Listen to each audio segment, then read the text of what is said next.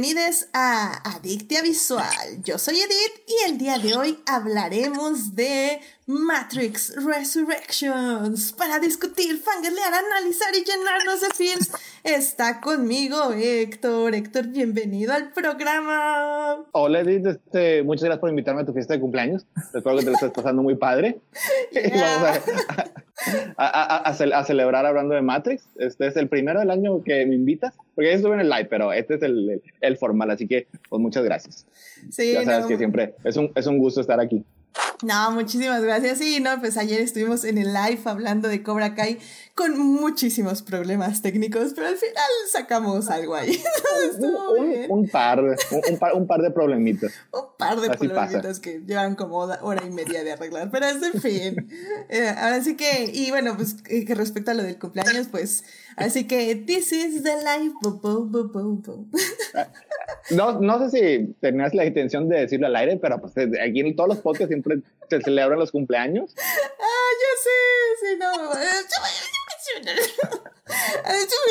está, está bien, está bien. Este, se agradecen mucho las felicitaciones. Y justamente ahorita que empecé a cantar, dije, aquí no está ninguno de, ninguna de mis invitados de musicales, así que nadie me siguió, lo cual me puso muy triste, pero ni modo, vayan a ver Tic Tic Boom, la Netflix, para que canten conmigo la próxima vez. pero en fin. Es que, es que tienes que convocar a los ensayos, o sea. Sí, ¿verdad? pero en fin, ¿qué, le vamos a hacer? Si no, ¿cómo no nos va a salir? Estoy de acuerdo, estoy de acuerdo, sí, fue, fue mi error también, fue mi error. Este, ahora sí que la vida no es un musical, diría Björk, entonces a veces los musicales se tienen ah, que... Este... Sí, eso está muy, eso está muy triste. Ahí sí está. un, punto, un punto medio entre cantar todo y. Ok, bueno. Sí, está bien, está bien. estoy de acuerdo que me fui, me fui al otro lado. Me fui como tic tic boom celebrando la vida y luego bailando en obscuridad. Depresión total. sí. Ok, hay que encontrar el punto medio, definitivamente. Y pues justamente para encontrar aquí el punto medio también está Melvin. Melvin, bienvenido al programa. Hola, hola. ¿Cómo están todos? Feliz cumpleaños, Edith. Gracias. Felicidades. ¿Qué se siente que yo voy a unos días a alcanzarte? Pues todo bien, Melvin, todo bien. Este, aquí estamos, este, eh, como limpiándote tu sillita para que te vengas a sentar aquí junto conmigo en este, en este piso de esta edad. Yo sé que vienes subiendo las escaleras, ya, ya te veo, ya te veo venir. Entonces. ya casi. Así que, igual, Melvin, muchísimas gracias y pues también felicitaciones adelantadas aquí, que en cuatro días también estudia. Sí, sí, sí. Cuando lo estés sacando en, en tiempo diferido. Exacto. Este, más o menos. Sí, de hecho, más o menos, más o menos. Tienes toda la razón. Sí, sí, sí. Muy bien, muy bien. Y pues ya aquí también ya tienes en el chat a tu fan, Julián García, que ya está diciendo viva el Melvin Cut. Y pues sí, supongo. Definitivamente no va a salir el Melvin Cut para el cumpleaños de Melvin, porque no existe el Melvin o sea, ¿Va a salir después? Tampoco. No. Nos censuraron también en el especial de fin de año, ¿eh? Pero bueno, esa es otra historia. no. Pero bueno, pues aquí también ya para que ya la escucharon, que también se va a unir a esta fiesta, celebración, algo raro de la Matrix. Este, está aquí también Tania de regreso. Tania, bienvenida al podcast. Hola, hola, qué gustazo. ¿Cómo estamos? Pues aquí, aquí, de fiesta, de fiesta. Este, sí, solo, quería, quería, saludar a, a todas las damas, caballeros y gentes gentiles que, que nos escuchan y que están por ahí. Ay, sí, no, ya, ya hay bastante gente en el chat, así que, que sí, definitivamente aquí ya están celebrando, que por cierto también, eh, Sofía también está diciendo Melvin Cut. Melvin Cut, Melvin Cut. ya, ya, sácalo. Ya, sácalo, sácalo de obra. Dice Julián que el Melvin Cut será guardado junto al especial navideño de Star Wars. ¿Por qué sacas Star Wars, Julián? Bueno, no, no, ¿Cuál, es, cuál, ¿Cuál especial navideño? Yo no estuve en ese. ¿Cuál es ese? Eh, Tania te puede contar y si no, lo puedes ir a escuchar a nuestra página de YouTube. a nuestra página de YouTube que ahí pueden encontrar el especial navideño que sacamos algunas semanas con donde hablamos de Anne Rice y pues básicamente de todo su legado. Porque ya Yo solo diré que lo que lo que pasa en Nueva Orleans se queda en Nueva Orleans. Amén, amén a eso definitivamente. Y pues ya saben que si querido público que si también se quieren unir a esas conversaciones anteriores ya estas, estamos en vivo en Twitch a las 9.30 de la noche los lunes y los miércoles estamos a las 9 de la mañana en YouTube en el estreno. Ahí estoy en el chat platicando de nuevo con ustedes. Y pues ya también ahí se publica directo a todas las plataformas descargables. Así que con esta fiesta y con esta celebración y con este programa oficial primero, eh, vamos a decir, primer programa oficial de Adicta Visual, porque el anterior fue la revisión del 2021, que también estuvimos ahí con, estuve con Rebeca y estuvo muy, muy padre, hablamos de todo lo que nos trajo el 2021, así que también vayan a escuchar. Pero bueno, así ya iniciamos oficialmente Adicta Visual 2022. No traigo las fanfarrias. Así como, tu, tu, tu, no, ya sabes que aquí el sonido es complicado. Porque no lo escuchan ustedes, lo escucha el público, pero bueno. Así que bueno, vámonos entonces sin fanfarrias ya a salvar lo que amamos.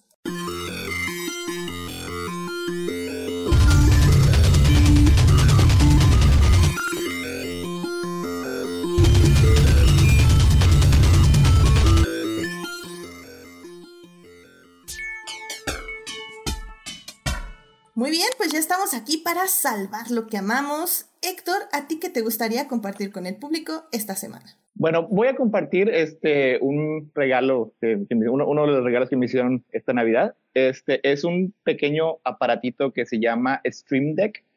Es de la marca El Gato, es la que le hace así cosas para capturar este video y, luces y, y, cosas así como para, para, para los streamers, así como nosotros. Y este Stream Deck es, es, es, una cajita que tiene así como que varios botoncitos y cada botoncito es programable, es lo que se llama un, un macro, este, un, un set de, de, instrucciones. Y es bien, bien útil. O sea, por ejemplo, así para lo que hacemos cuando estamos este, transmitiendo en YouTube, o sea, por ejemplo, le, pues, le picas así un botoncito y, este, y se cambia de cámara. Le picas otro botoncito y sale un audio. Le picas este otro botoncito, cierras, abres programas, eh, pones play video y así, y, muchas cosas. son básicamente infinitamente programables. O sea, cada tecla es, es transparente, entonces tiene una pequeña pantallita LCD, así que le puedes poner así como que la imagen que, que tú quieras para saber qué, qué es lo que le estás picando.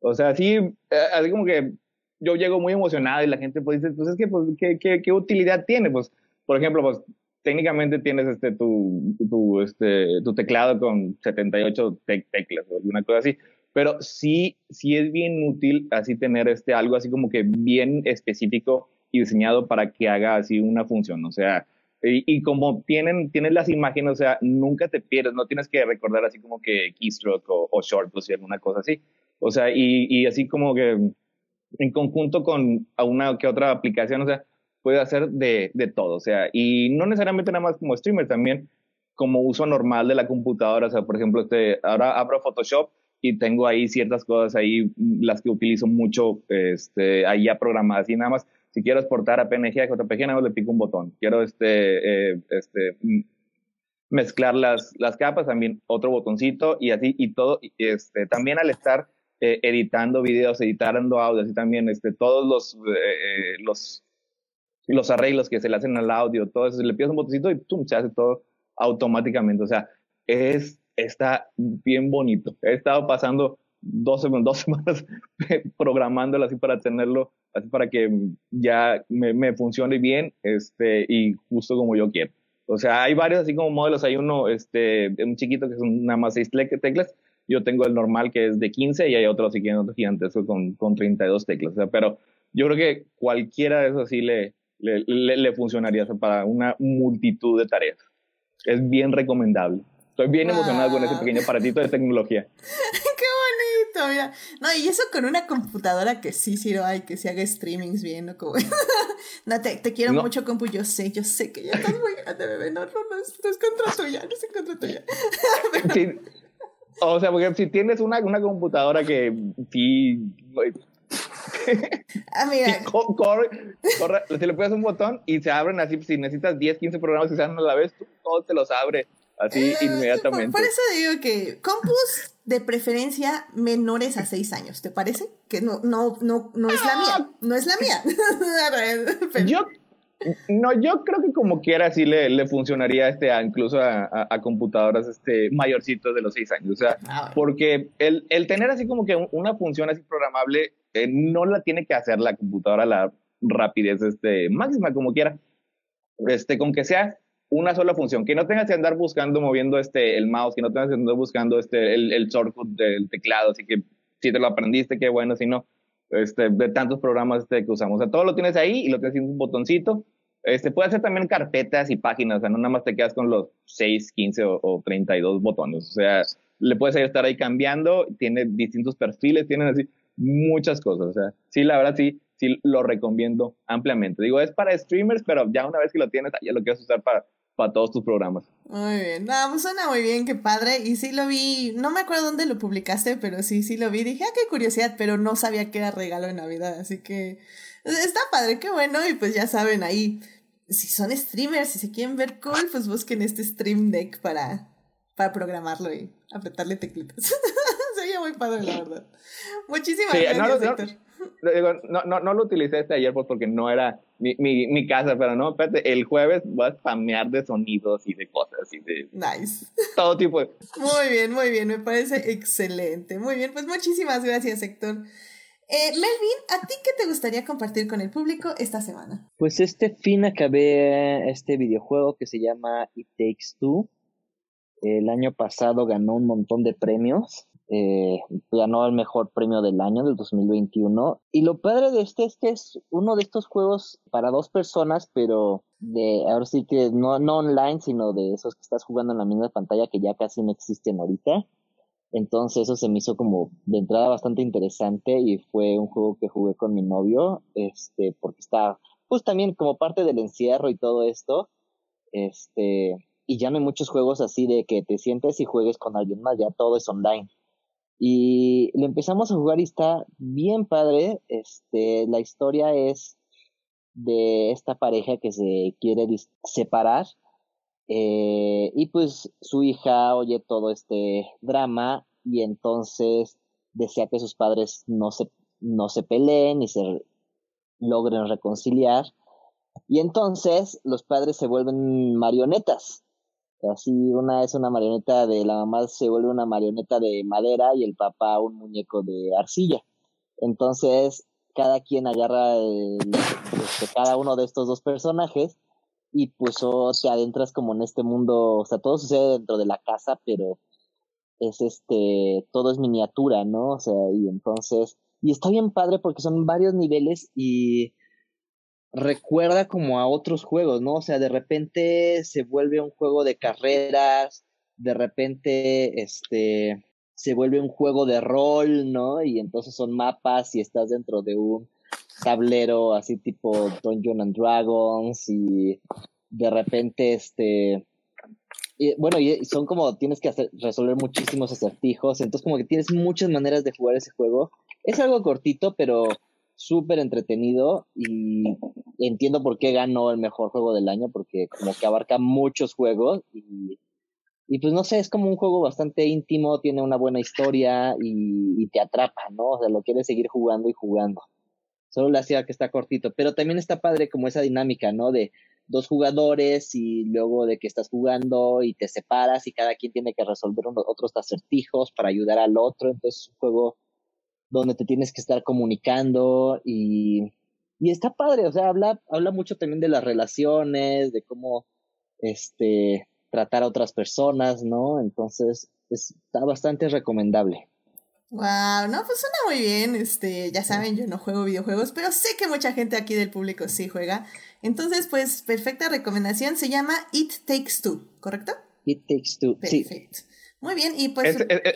¿Sí? E-, ese lo descubrió Jimena en, eh, eh, viendo un stream de eh, Colotaco, una marca de, de pintura de que le gusta. Y, y dijo, ay, lo, vamos a comprarlo ese y jugarlo. O sea, sí se ve muy padre.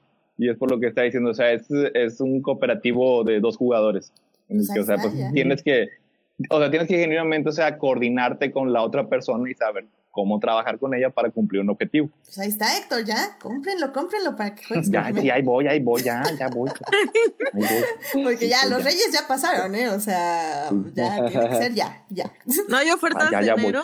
O, ya, valieron. Probablemente yo creo que hay ofertas ahorita, así que pues adelante, muy buena recomendación, Melvin, muchísimas gracias. Y muchas gracias. It Takes Two es el videojuego que acaba de recomendar Melvin, así que vayan a jugarlo. Tania, ¿a ti qué te gustaría compartir con el público esta semana? Ay, lo que pasa es que me doy cuenta que no, no hice mucho, haz de cuenta. Leí un libro, pero, pero me, me acabo de dar cuenta que, que no es el tipo de libro que correría a comprar los otros tres, porque es una serie de cuatro. Se llama Una promesa de invierno. Y ponle tú que tenía un mundo bien interesante, pero no, pero, pero o sea, pienso en volver a gastar 300 pesos en cuatro y digo, no, mejor me espero que aparezca en una biblioteca y lo pueda leer así. O sea, me lo recomendaron básicamente para, para mi club de lectura, pero, y compré el primero, pero siento que no le voy a seguir. Es, eh, básicamente es un libro donde, quién sabe qué le pasó al planeta que terminó partido en pedacitos. Entonces, de alguna manera como que están agarrados los pedacitos para que no se terminen de ir y la gente viaja, digamos, de, le llaman de una arca a otra arca como por globos steampunk, pero es muy difícil ir de un lado a otro, así que básicamente cada pedazo es una especie de nación independiente y rara vez se juntan las naciones. Y este es un raro caso en que a, la morra de un lado medio templado la llevan básicamente una de las naciones del norte que está haciendo un montón de frío y se ven involucrada en una especie de juegos políticos de la nobleza de allá. Y es cuenta, es un mundo bastante fascinante, pero me doy cuenta que los personajes no me agradan tanto. Entonces, estoy así como. sí, a veces pasa. Sí, no, y haz de cuenta, o sea, para cuando finalmente pasa algo, ya termina el primer libro y es así de. Eh, es así de, ok, quizás esto puede levantar para el segundo libro, pero tendrá que gastar 300 pesos en el segundo libro y probablemente me la vuelve a aplicar y me dice, vete al tercer libro y como que la posibilidad de eso, si fuera como que una serie de dos libros, pues todavía diría, ay, bueno, pues está bien, voy a ver el segundo, pero en esta o sea, digo, no, me faltan tres, o sea, no, no, sé, tiene... Yo creo, yo creo que lo que realmente aquí el problema es que tienes que hacer a los medios alternativos, pues tu amigo, básicamente.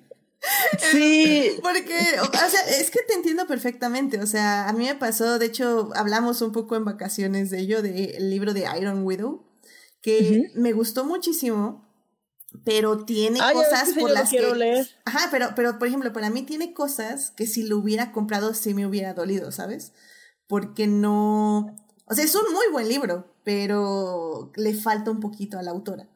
Eh, aunque creo que si cuando siga o si sigue la historia el segundo le va a salir mucho mejor. Pero pero por eso ahí los medios alternativos son son amigos. De que se, le nota demasiado que, que, como que es de sus primeras novelas. Sí, aunque en el caso de Iron Widow estamos hablando de apoyar a una autora independiente. Entonces, en ese caso, por ejemplo, me gustaría comprarlo tal vez digital, que no es tan caro como el, el de pasta. No lo tendría aquí, no me ocuparía espacio, pero al menos ya hubiera apoyado a la, a la autora. Entonces, son de las cositas. Pero bueno, entonces, pues tu recomendación fue como una anti-recomendación, pero recomendación. Es una, digamos que me lo estoy pensando. Lo que pasa es que esta no, justamente no tiene una edición digital. Mm, Entonces, eso es como que lo que más me dolió. porque pues tuve que pagar básicamente 300 pesos por el hardcover. Y, y ya, y, y, pues lo leí, lo disfruté, pero me quedé, no, pues en mi crisis del espacio tal vez hubiera sido mejor algo digital. Chale. No, pues sí, eso es lo, lo malo. pero me acabo de dar cuenta. Mejor lo hubiera bajado. Que por otra parte terminé, terminé Centauria. Y Centauria sí la recomiendo. Sí.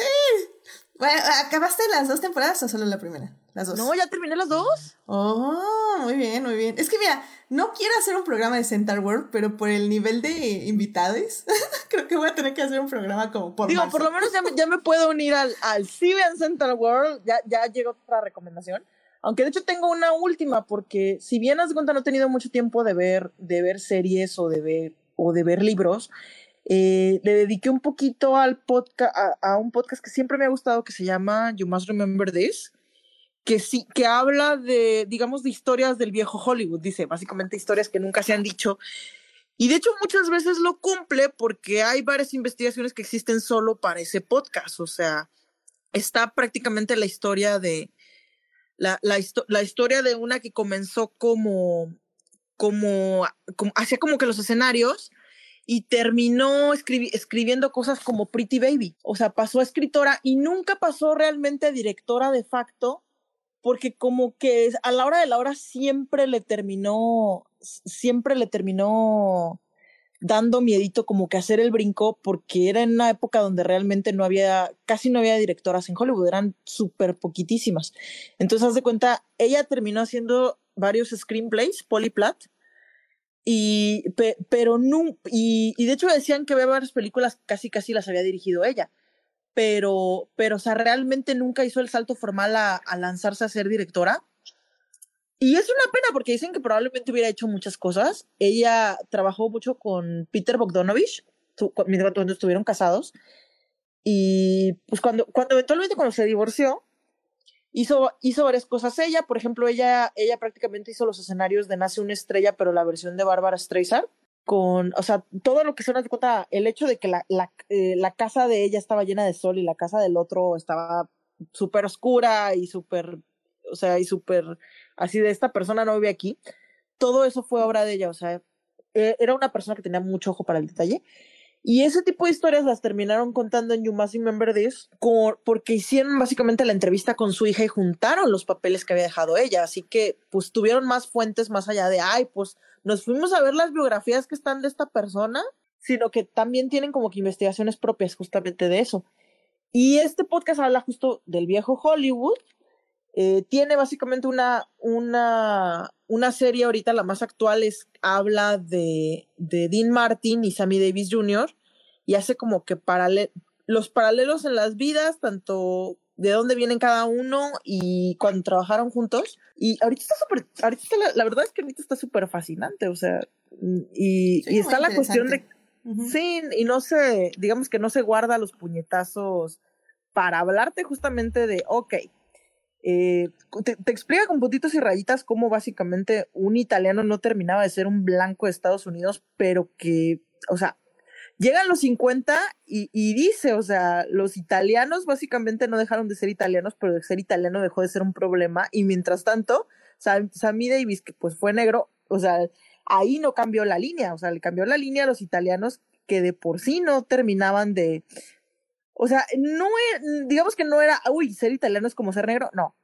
Pero, pero, pero aquí está la cosa, o sea, ves que básicamente eh, griegos y, italianos como que los pasan a la línea de la blanca y, a la, y, a la, y a la gente negra no, o sea, por más que hubo derechos civiles y todo eso, te das cuenta que, que muchas cosas se, empezaron a hacer como que maromas para no tener que, no, no, te, no tener que terminar, digamos, la opresión. O sea, es algo bastante, es un, es un podcast bastante fascinante y si, eres del tipo de personas que te gusta mucho como que el Hollywood de antaño y, todas esas cosas, la verdad es que lo recomiendo mucho, muchísimo.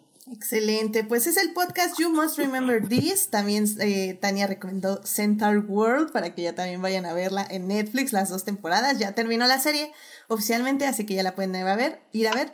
Y hubo una no recomendación, que fue el libro Una promesa de invierno, pero pues muy bien, Tania, ahora sí que te echaste un 3 por 1, así que me encanta, muy bien, bien hecho. Y, y, ya nada más para hacer este, el comercial, el 3 de febrero, Centaurland, Centaur World en Crónicas del Multiverso. 3 de febrero, excelente, muy bien, para ponerlo en agenda. Para que pongan, para que pongan sus calendarios, se, se tomen este, sus siestecitas, recuerden que es AM, es PM, no AM, y estén listos. Excelente, muchísimas ¿Quién hace podcast a la, a la AM? No, es que es poner el despertador. No lo pongas en la PM, ponlo en la AM. Pero es una, historia, es una historia larga y triste, Tania, no te la cuento. Ponlo en P, este, se pone en PM, no en AM. Sí, exacto. No, o sea, ¿qué, qué clase Eso es lo que pasa. ¿qué, clase de monstruo hace un podcast a las 8 de la mañana? Que casi monstruos hacen un podcast a las 12 de la mañana. Bueno. Eh, eh, sí, 12 de la, o sea, ese es, ese es, el punto. Pero bueno, en fin, ya, ya vámonos porque si no ya se está alargando esta sección. Así que bueno, ya nada más para cerrar, eh, a mí me gustaría darles mi salvando lo que amamos. Que la verdad es que es una peli que todavía no sé si va a tener podcast o cuándo va a tener el podcast. Probablemente va a ser hasta febrero si es que lo hay. Pero es que básicamente todavía la estoy procesando. Entonces hacer un podcast ahorita sería muy contraproducente. Y hablo ni más ni nada menos que de Encanto, esta película que estrena Disney ahí en diciembre y que pues eh, ya ganó, bueno, más bien ya estuvo, alcanzó el Billboard número uno, cosas así, la música y TikTok tiene como 1572.700 análisis, sketch de la película, de cómo la recibieron las generaciones más jóvenes, cómo la recibieron las generaciones más grandes. Y, y pues la verdad sea dicha, no he podido dejar de cantar el soundtrack. Yo creo que la peli ya...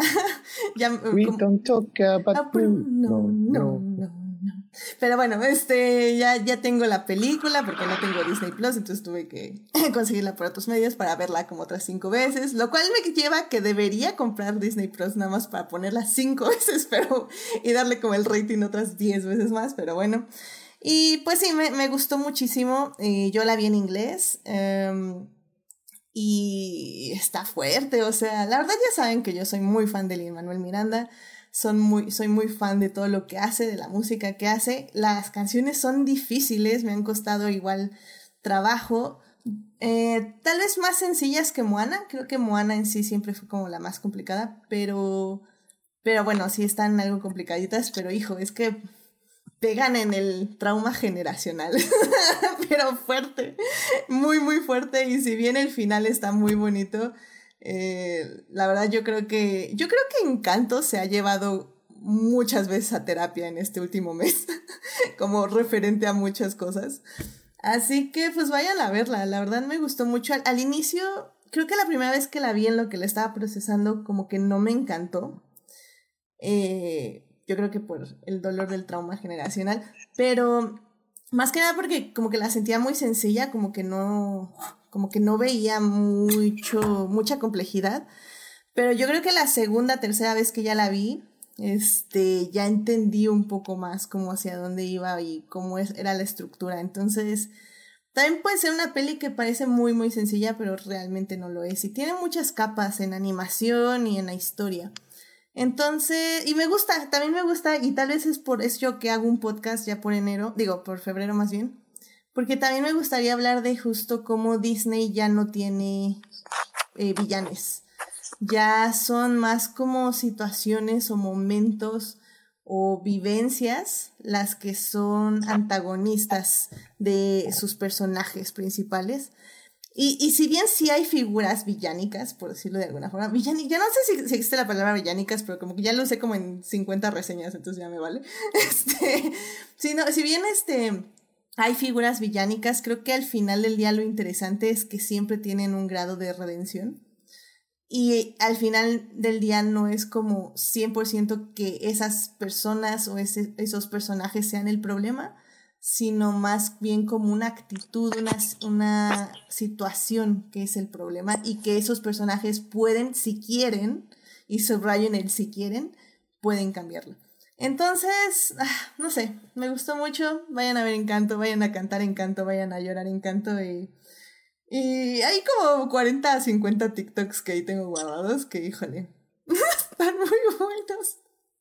Pero en fin, vayan a ver Encanto. Que no les puedo decir más al respecto. Y pues ahí les aviso cuando, si es que hay un programa de Adicta porque les invito desde ahí, ¿eh? O sea, el, asunto más bien es de agenda. Entonces, a ver qué pasa, a ver qué pasa.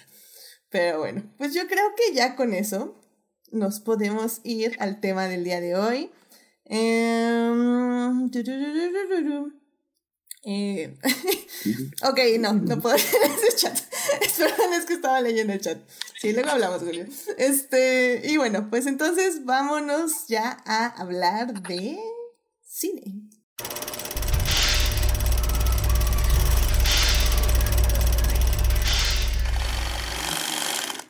Muy bien, ya estamos aquí para hablar de cine y en esta ocasión vamos a hablar de Matrix Resurrections. Esta película se estrenó en cines a mediados de diciembre, eh, sigue en cartelera aquí en la Ciudad de México, evidentemente ya no en tantas funciones, pero eh, va a, bueno, siguen algunas, pero bueno, va a llegar ya próximamente en HBO Max esta película.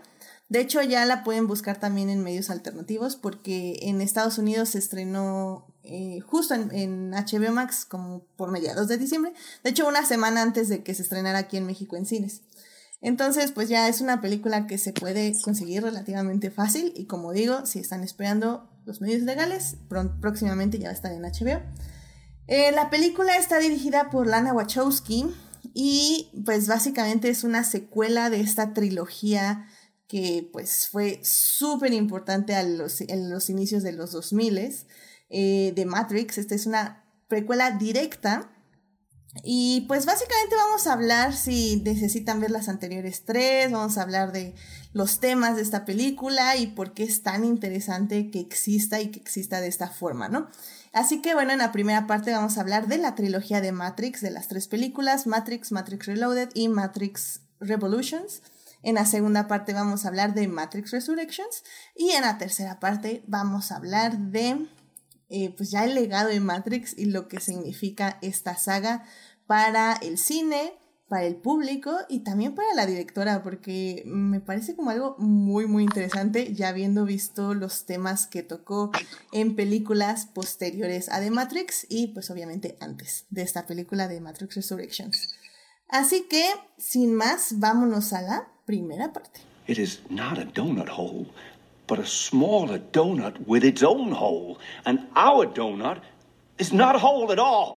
Muy bien, ya estamos aquí para hablar de Matrix. en esta primera parte vamos a hablar de la trilogía de Matrix eh, que se estrenó, bueno, la primera en 1999. Matrix Reloaded se estrena en el 2003 y en ese mismo año también se estrena Matrix Revolutions, que de hecho funciona Matrix Revolutions como la segunda parte eh, de Matrix Reloaded. Es como una película dividida en dos, por decirlo de alguna forma. Y pues eh, estas tres películas están dirigidas por las hermanas Wachowski eh, y están protagonizadas por Keanu Reeves, Lawrence Fisher, Kerry Ann Moss, eh, Hugo Weaving, entre otros actores. Y, y bueno, o sea, la verdad es que yo recuerdo Matrix, la primera, como un evento como súper loco de mi vida porque recuerdo que de hecho yo no la pude ver al cine porque no me acuerdo si era B15 o era R, bueno, o C en este caso, pero recuerdo que no podíamos entrar a ver al cine. Y fue la primera película y la única película que rentamos en el sistema de, de Sky, de películas de renta por Sky. Y, y también fue mi primer, bueno, nuestro primer DVD y, ya, así fue el primer DVD que tuvimos y con esta película era con la que siempre calibrábamos el sonido y las televisiones nuevas y, y así, o sea, realmente para mí Matrix sí fue como un momento muy importante de mi vida cinematográfica porque recuerdo que me, sí, me, me voló la cabeza, o sea, era como, era como así, inicio a, a cine snuff, pero con mucha acción. No. oh, no, Melvin, ¿cuál, fue tu experiencia? Sí, sí, sí, es que también mi edad? curiosamente fue muy similar. No sé si estábamos en la edad, no sé, pero a mí como que tampoco me dejaron verla cuando salió. No sé como que qué ideas hubo en ese momento, entonces yo también la vi tiempo después, ya cuando salió en, en Blockbuster a la renta y, y la vi así un poco como como medio escondidas. Entonces fue así como, fue raro, no sé cómo te digo, no sé cómo era la visión que tenían todos de Matrix. Y cuando la vi, pues obviamente me voló la cabeza, ¿no? Y fue así como, wow, ¿qué es esto, no? Obviamente tenía otras ideas porque pues sí decían como que, no sé, creo que había como un miedo a todo esto de las máquinas y el otro mundo y así, ¿no? Y entonces cuando lo vi fue así, no, es otra cosa completamente. Y de ahí pues fan, Ah, mira, mira, mira. Es eh, que, o sea. O sea, sí, yo creo que más bien fue eso. Creo que fue la edad. Creo mm. que. Al menos no me acuerdo si justo no. Si no era. O sea, eh, si no era tal vez por la violencia, yo creo que tal vez por la violencia no nos Tal dejaban vez como, sí. como verla. ¿no? Creo, creo que, creo que los cines de la zona centro eran más estrictos en la cuestión de entrada y salida. porque- bueno, es que la verdad creo que los, los cines de Mazatlán eran demasiado laxos con respecto de quién puede entrar al cine, porque Tú sí la viste en el cine, Tania. No, no la vi en el cine, pero, pero di- digamos que aquí era más común de que entraban chamacos de 12 a las películas de ca- clasificación C y chamacos de menos de, de 12 a los de B15. Comienzo, comienzo a pensar que, que, que la experiencia común acá solo era común acá. Ok, ok, ok. Pero entonces, ¿tú cuándo viste Matrix, Tania? Yo básicamente la, la vi eh, cuando, ya que había salido a video. O sea, ya, ya, que, ya que estaba como que en renta, proba- creo probablemente ya existía Blockbuster, así que probablemente la rentamos en Blockbuster.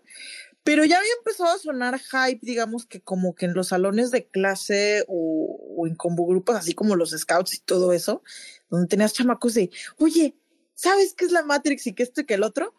Porque quién sabe por qué todo el mundo decía que no, es que la Matrix es algo que no lo entiendes y que este que el otro, hasta que lo ves. Y, y- y- pero pues eh, digamos que es el hype que, que solo puedes lograr entre un grupo de, de chamacos de 12 años. O sea, que técnicamente deberían estar un poco chicos para eso, pero pues a la hora de la hora la experiencia práctica es no, no mames, hay que, que unos sí la vieron en el cine, que otros básicamente corrieron a rentarla.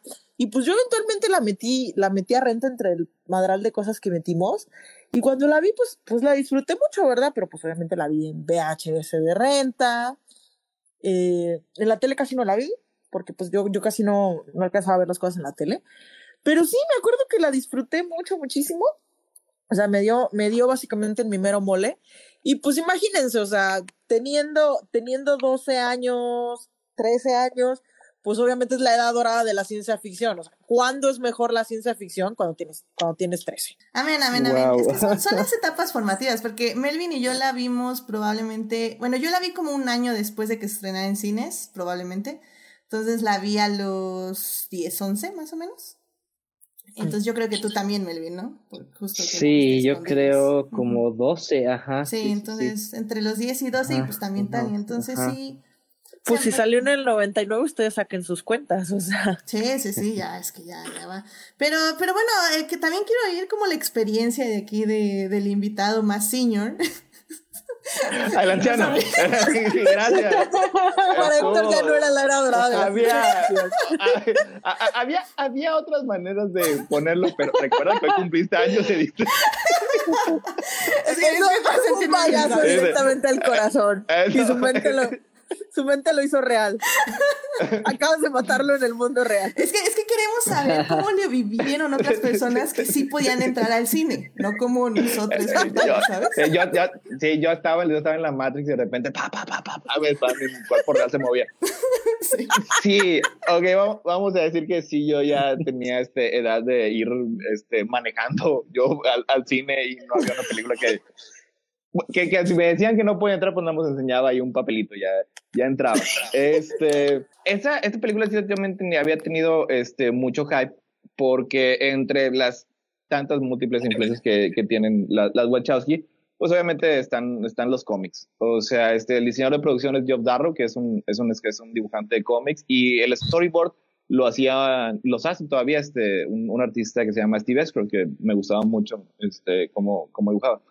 Y, pues ellos, e- ellas sabían que era un público al que obviamente le gustaría. Así que en las revistas de- dedicadas a los cómics había, había, había mucha publicidad. O sea, y era una publici- publicidad bien efectiva. O sea, eran así bien este, vagas, este, ominosas y opacas. Así, este, nada más las imágenes. ¿Qué es la Matrix? O sea, eso yo me recuerdo ya hace veintitantos años. Así nada más decía así el póster y dice, What is the Matrix? Y pues esto, obviamente, pues es el tipo de cosas así como que, que, que te, te va así este, creando interés. Así que pues sí, eventualmente, este, si mal no recuerdo, creo que salió como en, primavera o, o- o 99 verano. En el. En el de Estados 99, sí, sí, salió, salió en marzo en Estados Unidos, pero estos eran, México, no eran los, no, no eran los tiempos, este, como ahorita en que hay estreno mundial simultáneo, o sea, son unos dos, tres meses, creo que por ahí del, del verano del, del 99.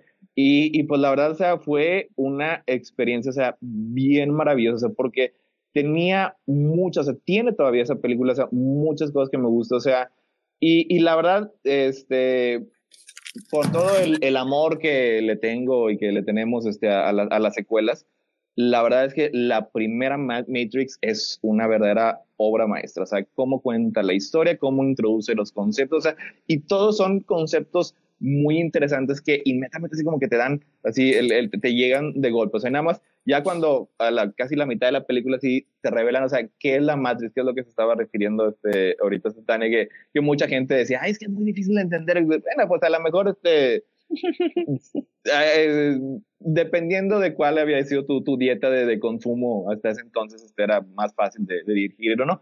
Pero pues si ya habías crecido este, con cómics y con cosas así, inmediatamente te das cuenta de, qué era la Matrix, o sea, y el, este, el significado del concepto, o sea, todos los humanos somos unas baterías y nos están explotando y estas, estas máquinas que han creado todo un sistema para aprovecharse de los seres humanos y pues, digo, todavía, sí, a lo mejor sí ya podía yo al cine, pero no, estaba, no estoy tan viejo tampoco. Sabía, hay, cosas que todavía no sabías, que ya años después, pues, ay, cabrón, esto, esto, es lo que significa, eso es lo que realmente nos estaba diciendo este, la película, o sea, y es, e, es una película que, que, que, la seguías pensando este, una vez que salías, porque se te quedaba, o sea, si no se te quedaba el, el contenido filosófico, la, las historias los conceptos, nunca había visto nada parecido en el cine. O sea, las escenas de acción que tiene esa primera película son fantásticas.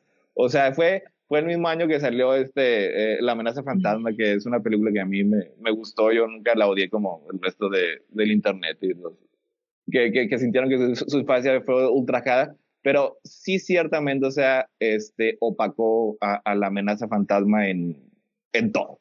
O sea, pues fue, fue, una peli, fue una película de esas que ocurren una vez cada 20 años. Y es como dices, o sea, tiene tantas capas la película que, bueno, una, eh, no las puedes absorber todas al mismo tiempo. Dos, es una película que se te queda, y bueno, sobre todo nosotros, todos, que, que la vimos muy jóvenes, evidentemente, este, conforme vas creciendo, conforme vas aprendiendo nuevas cosas y conforme vas viendo más cine también, te vas a dando cuenta de todas las referencias que existen en esta película, no solo cinematográficas, sino también, como bien dices, filosóficas, este, de, sobre el capitalismo, sobre el consumo, sobre la tecnología, sobre, eh, no sé... Eh, las, las máquinas son los capitalistas. Exactamente. ¡Pum! Y, y como una, como también este que me recuerdas a Star Wars, al original, no es una obra enteramente original, porque no existe nada original. O sea, la original como concepto es bien irritante. O sea, me, me cae mal cuando alguien dice, es que no es original, nada es original. Pero es el tipo de obra, o sea, que toma tantas, este, tantos elementos de tantas cosas. O sea, o sea, hay literatura en los primeros 15 minutos te muestra este, eh, él, tiene una, me recuerdo, recuerdo mucho que tiene su repisa neo, que es donde guarda sus, sus, este, sus cosas.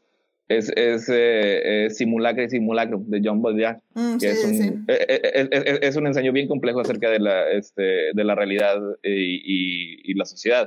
O sea, y, y, todas esas cosas las, las toma y las mete en una licuadora o sea, y te sale algo que es completamente, es, totalmente nuevo y diferente. O sea, te agarra literatura, te agarra, te, te agarra cómics, te agarra películas, te agarra absolutamente todo. O sea, y te, te, te muestra un producto que con todos esos compuestos sí genuinamente es algo que nunca se había visto. Y que al final del día, como bien decimos, pues se puede ir analizando una y otra y otra vez. De hecho, pues en el chat nos dice este Saulo, nos dice, sí, me tocó verla en el cine, en una permanencia voluntaria, así que la vi dos veces de jalón, eh, qué padre. Y dice, tuve que irme caminando a mi casa. que todavía existía. Exactamente. Y dice, tuve que irme caminando a mi casa para digerir tremendo tabicazo fílmico. Y también dice Uriel, em, yo la vi hasta, hasta que iba a salir la segunda que sí viene el cine, o sea, ya, ya la vio justo ya con, con todo este trasfondo. Y, justamente lo interesante de la película es cómo se fue analizando poco a poco, ¿no? A través de los tiempos, cómo toda esta gente, como bien estamos diciendo, empezó a decir, no, es que miren, si lo ves desde el parte filosófica, tiene estas referencias, y esto se, son, este, es más filosofía asiática, y lo que pasa acá es más filosofía oriental y, y, luego tienes esto del Salvador, del elegido, porque bueno, si alguien no ha visto de Matrix, si alguien no sabe de qué estamos hablando, déjenme así les digo rápidamente de, qué se trata. Eh, spoilers. Spoilers de una película de hace 23 años. Este, pues básicamente es este... Eh, entramos con este personaje que se llama Thomas Anderson, que pues vive una vida normal en una empresa normal de Estados Unidos.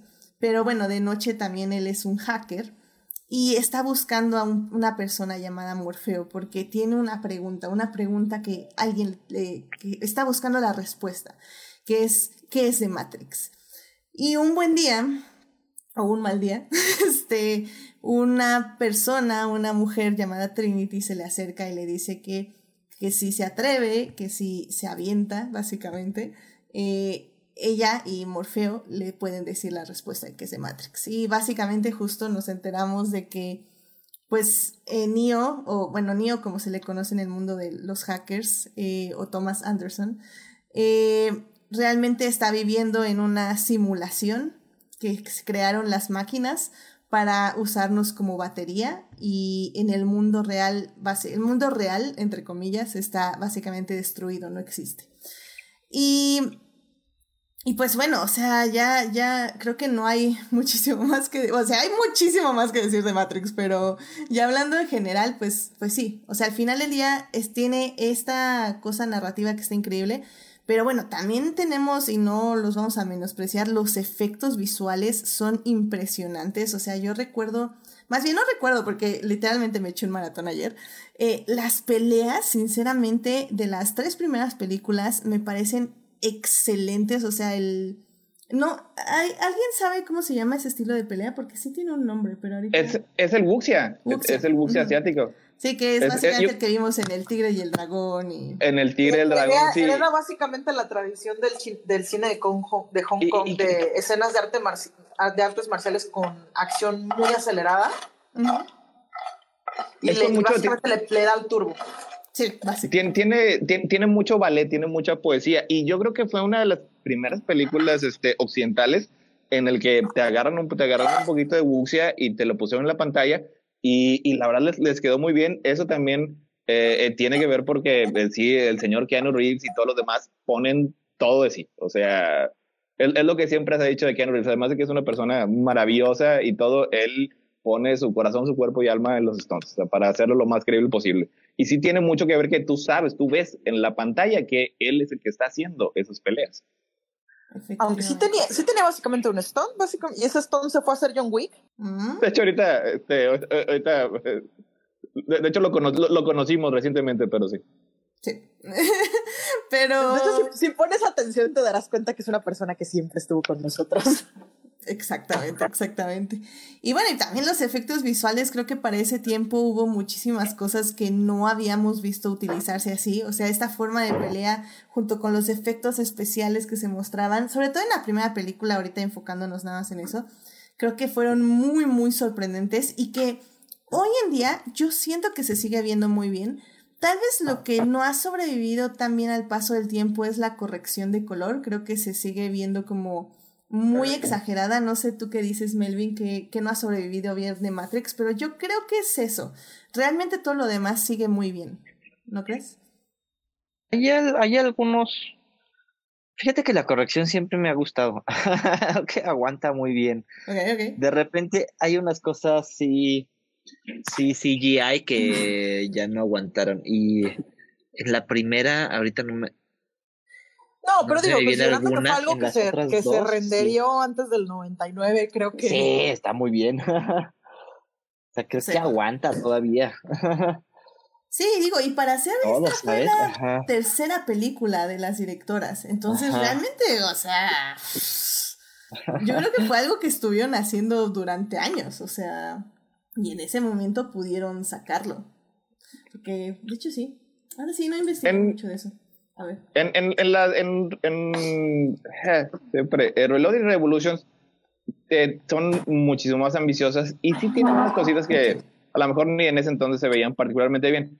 Pero la que sí tuve oportunidad de ver fue la primera Matrix y ahí casi todo se sigue, sigue funcionando muy bien. O sea, lo que es el, el bullet time, la primera vez que, que, lo muestran en la película, que es cuando introducen a, Trinity, se sigue viendo fantástico.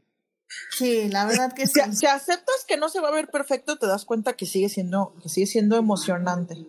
Y es que sí, o sea, bien, sinceramente yo, o sea, habiéndola visto ayer, me sigue emocionando muchísimo, a pesar de que ya me sé cada línea de diálogo, ya sé qué va a pasar en cada minuto de esta película. Y me alegra decir que sí aguanta el paso del tiempo y que, si bien eh, tal vez no le di la máxima calificación en mi letterbox, que ya sabemos que esto de las estrellitas es relativo, pero sí me gustaría decirlo.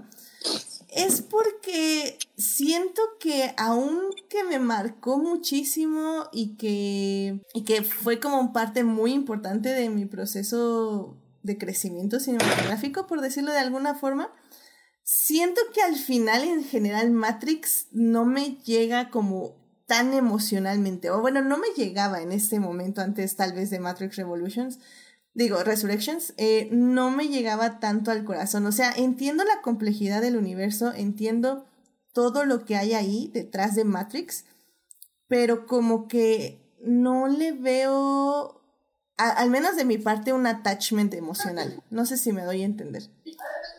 Que creo que es, ese attachment emocional ya llega en la segunda película, porque Sí, ya, ya pasando justamente a la segunda y tercera película, eh, cuatro años después se estrenan seguidas eh, Matrix Reloaded y Matrix Revolutions, que pues es una directa continuación de, de, Matrix, ya cuando Neo básicamente ya es, ya es el elegido, ya se, se está liberando gente, ya hay una guerra directa con las máquinas. Y en estas dos películas, las cuales no quiero separar porque realmente es una película. O sea, Matrix Reloaded y Matrix Resurrect, eh, perdón, Matrix Reloaded y Matrix Revolutions es una película dividida en dos partes, lo cual creo que no les ayuda a ninguna de las dos películas porque tienes como el primero y segundo acto en Reloaded y el tercer acto lo tienes en Revolution, en sí, Revolutions. Y y creo que, que sí, se siente como ese corte narrativo porque en Reloaded realmente tienes todos los temas que las directoras han manejado, bueno, desde ese entonces hasta el día de hoy, que es básicamente esa conexión con la humanidad, esa conexión emocional entre diversas personas o de diversos seres vivos y cuál es la razón por la que seguimos adelante a pesar de que todo esté en nuestra contra. Y eso a mí me gustó muchísimo de Reloaded. O sea, yo ahorita que la vi, realmente no recordaba casi nada. O sea, recordaba toda la persecución de la carretera que me encanta y está padrísimo. Pero, pero no recordaba como estos conceptos. Yo creo que mi yo de... ¿Cuántos años tenía en ese entonces? Pues tenía como 14 años. Creo que justamente estás en esa edad que no quieres nada cursi porque lo cursi es débil y ya saben, ¿no? Masculinidad tóxica. Pero, pero ahorita que la aprecié ya con estos nuevos ojos que... Y, y ya habiendo apreciado también más de las obras cinematográficas, sobre todo de Lana Wachowski, me parece que, que justamente Reloaded puede ser la que emocionalmente tiene más que ofrecer, más que Matrix y más que Matrix Revolutions. fuertes revelaciones. no sé, a ver, ¿qué, ¿qué, opinas tú, Tania? ¿Qué, ¿Qué opinas de las siguientes dos películas? Lo que pasa es que me pasó algo similar y yo no las he podido ver, o sea, no he podido dar, darme el tiempo de volverles a dar la oportunidad. Y la verdad es que yo siento que, que me habían quedado de ver, pero no porque les, falta, les faltara acción. De hecho, decía, no, pues o sea, la acción está muy bien hecha. Pero, pero yo sentía que básicamente justamente todas las promesas filosóficas de la primera, como que siento que me las quedaba de, ver en la segunda y la tercera. Y yo sentía que básicamente la que había salido bien era Animatrix. Entonces, yo sentía que como que en la segunda y la tercera, es que creo que le echaron ganitas, pero algo no terminó de cuajar. Y siempre me ha quedado esa sensación. Y por, por eso ahorita estoy así con cara de, le quiero dar otra oportunidad porque siento que, que quizás fui muy dura en ese momento. Sí, creo que fue justo lo que me pasó a mí. No sé si a ti, Melvin, te pasó similar o tuviste chance pues, de verlas. Fue... no, es que no las he visto recientemente, pero Es que yo me alimenté de ellas por años, o sea, por cuando salió, te digo, la primera pues la vi ya tarde. Y entonces cuando salió las, cuando iba a salir las nuevas, me, me adentré en todo ese mundo y todos mis ensayos de la escuela giraban alrededor de Matrix y, y entonces lo consumía así todo, ¿no? O sea, yo, yo sentía que vivía en la Matrix. Y este, y fue padre porque, y justo creo que por eso también le tengo como más cariño y más me adentré a, a, a Reloaded, porque para mí no fue nada más como llegar a Reloaded, sino yo me eché todo lo que pasó antes de Reloaded, ¿no? O sea, me, emocioné cuando, o sea, porque además Reloaded fue como todo un evento que, que armaron, ¿no? Y yo creo, yo creo, justo la primera de Matrix fue como, como decías, basta, este, era bastante underground, ¿no? Este, todavía no sabían bien qué onda con esa peli.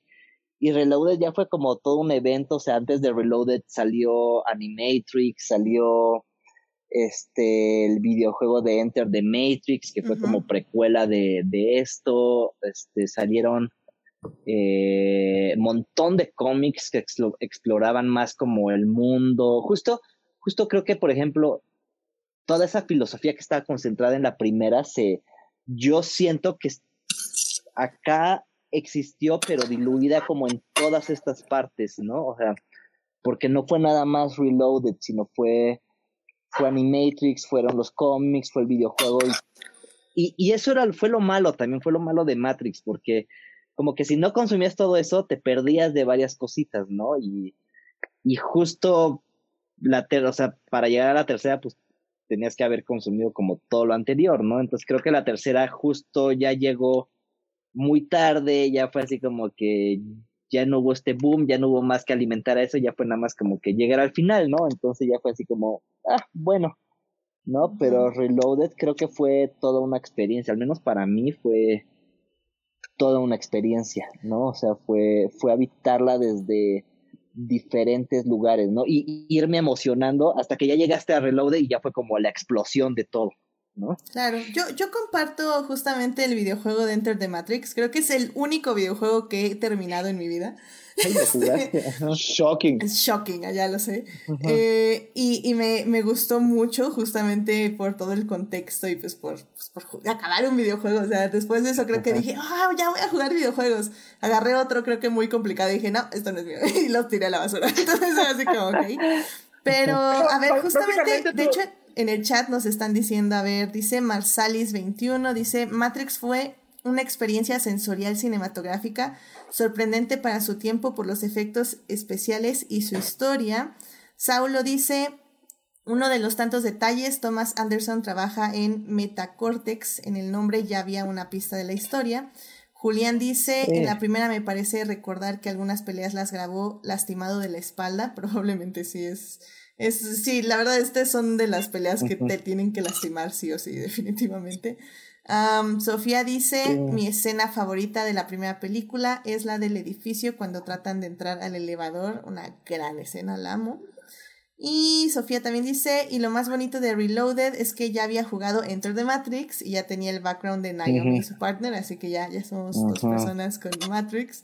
Y Saulo también dice Animatrix, fue otra de las cosas que expandió el universo de Matrix, el personaje que agradece a Neo de haberlo despertado en Reloaded viene de Animatrix.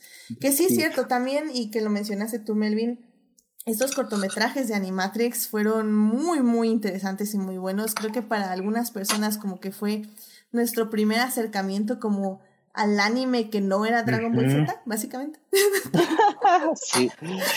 y, y creo que eso fue muy interesante porque eran historias bastante complejas que tenían diferentes tipos de, de narrativa y de, y de cómo se contaban, más bien de, de justamente entre la edición y entre que eh, la historia y que era el antes, que era el después, que era el in-between.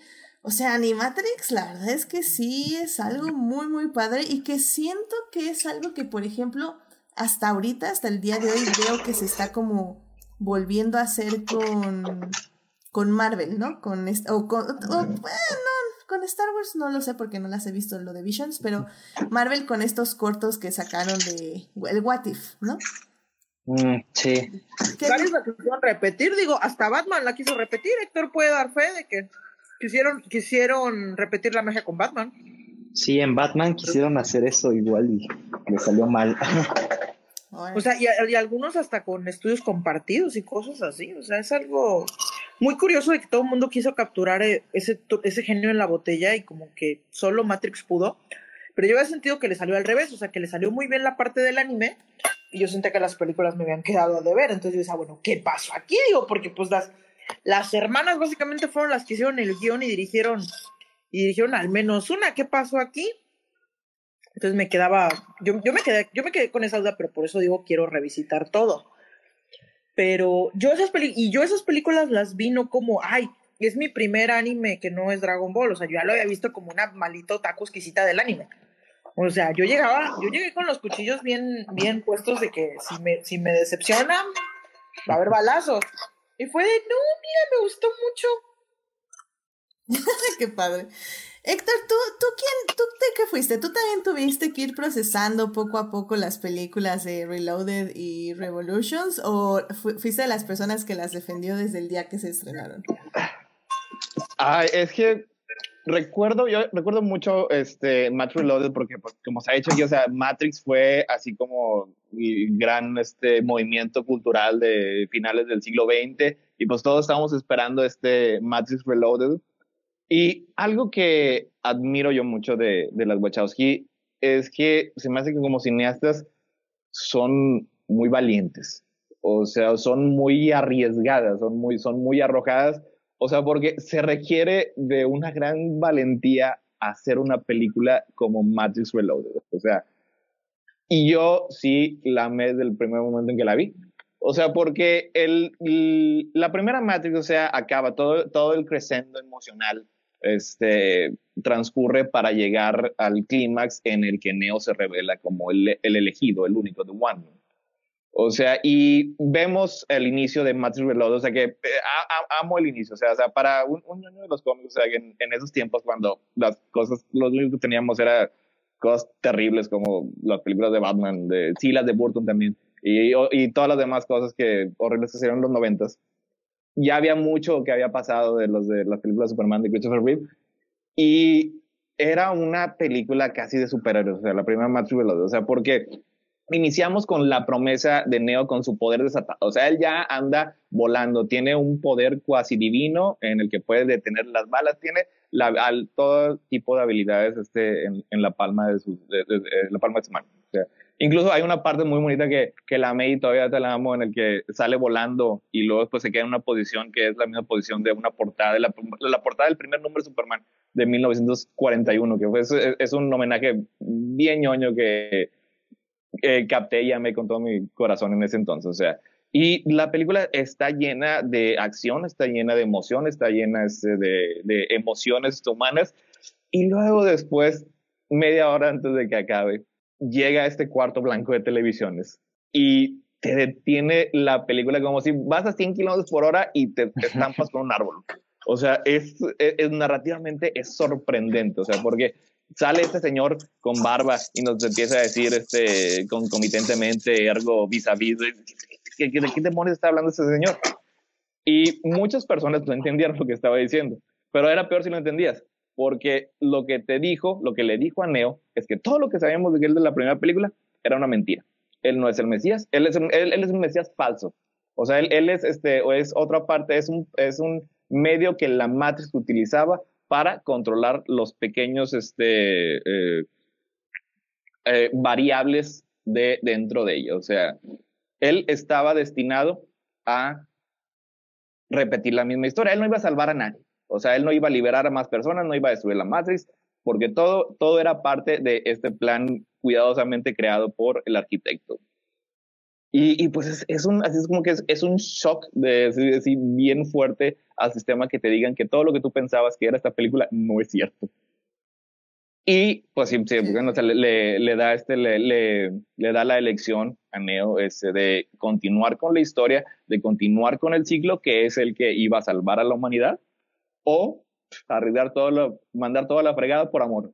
Y es una, es una elección bien, bien hermosa. O sea, a lo mejor a, otras personas este, la, la, la, odiaron, o sea, este, pero...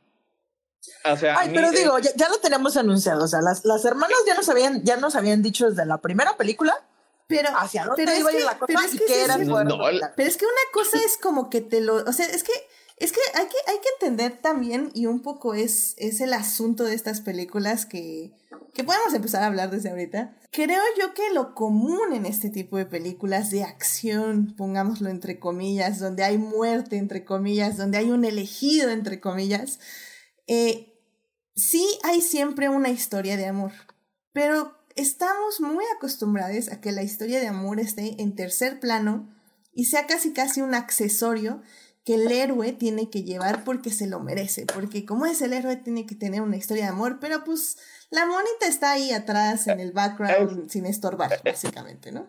Es así como que un, un, adornito este, bonito. Ajá.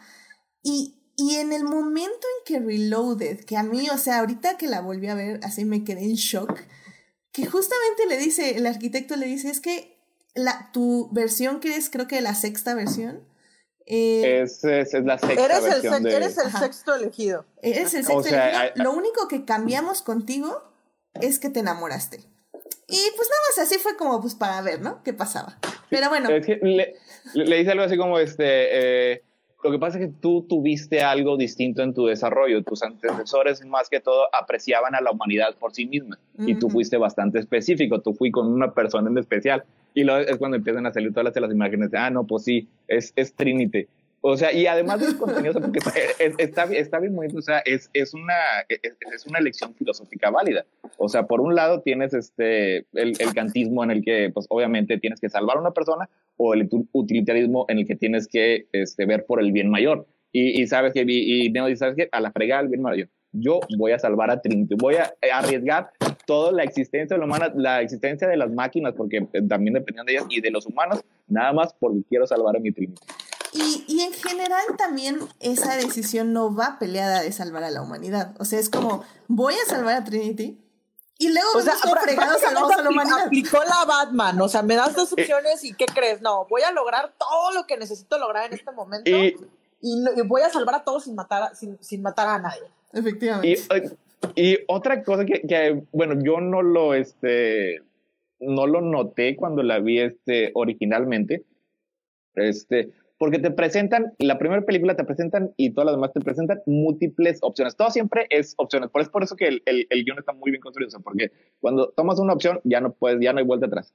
O sea, y a, a Neo le presentan constantemente dos opciones en múltiples ocasiones. O sea, pues desde la primera película, cuando le dicen, sí, este, este no, esta opción tiene un futuro y la otra no. O sea, sí, desde, desde, desde que su, su, jefe máquina le dice, o sea, siempre le presenta, o cuando trata de escapar, siempre son dos opciones.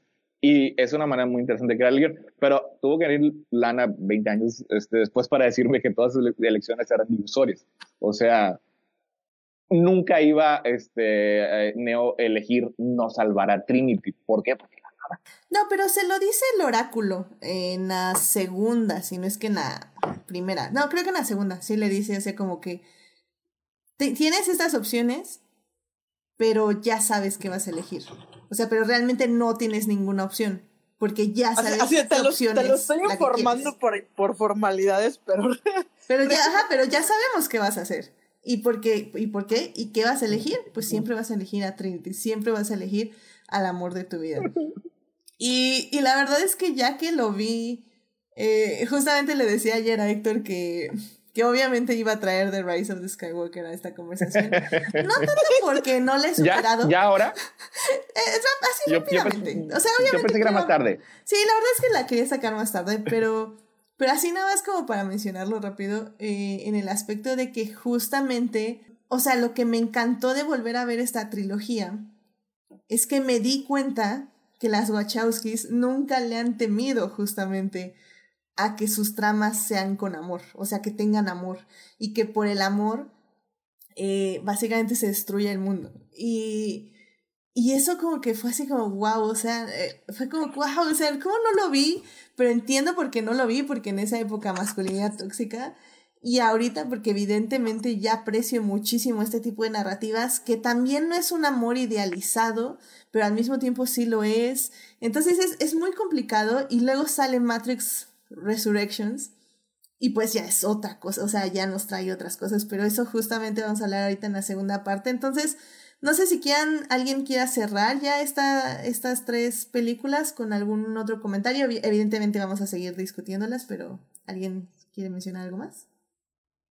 Bueno, sí, nada más rápidamente que también eh, Reload, eh, Revolution, yo creo que es de las tres originales la que sí pongo más, bueno, de las cuatro la que pongo este eh, más abajito porque sí, como dijiste, o sea, es, es, un poquito una extensión de una película hecha en dos partes, este, pero lo que fue el final de la, del conflicto de las máquinas humanas, o sea, cómo logran un balance en el que Neo no mata todas las este, máquinas y las destruye, o sea, sino que logra este, mantener un, un, grado de armonía en el que sí se le iba a permitir a los humanos tener la libertad de si lo deseaban, pero también mantener la elección de que siguieran viviendo en la Matrix, fue el final perfecto. O sea, yo amé ese final desde entonces. Y, yo sí, desde, desde que las vi, sí la he estado defendiendo.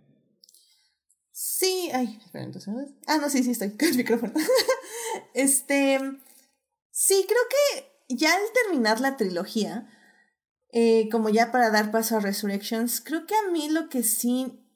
O sea, entiendo que Revolutions, la tercera parte de Matrix, es justo eso, nada más es el cierre. Son las dos batallas más importantes, que es la de Zion y la de Neo yendo a la ciudad de las máquinas.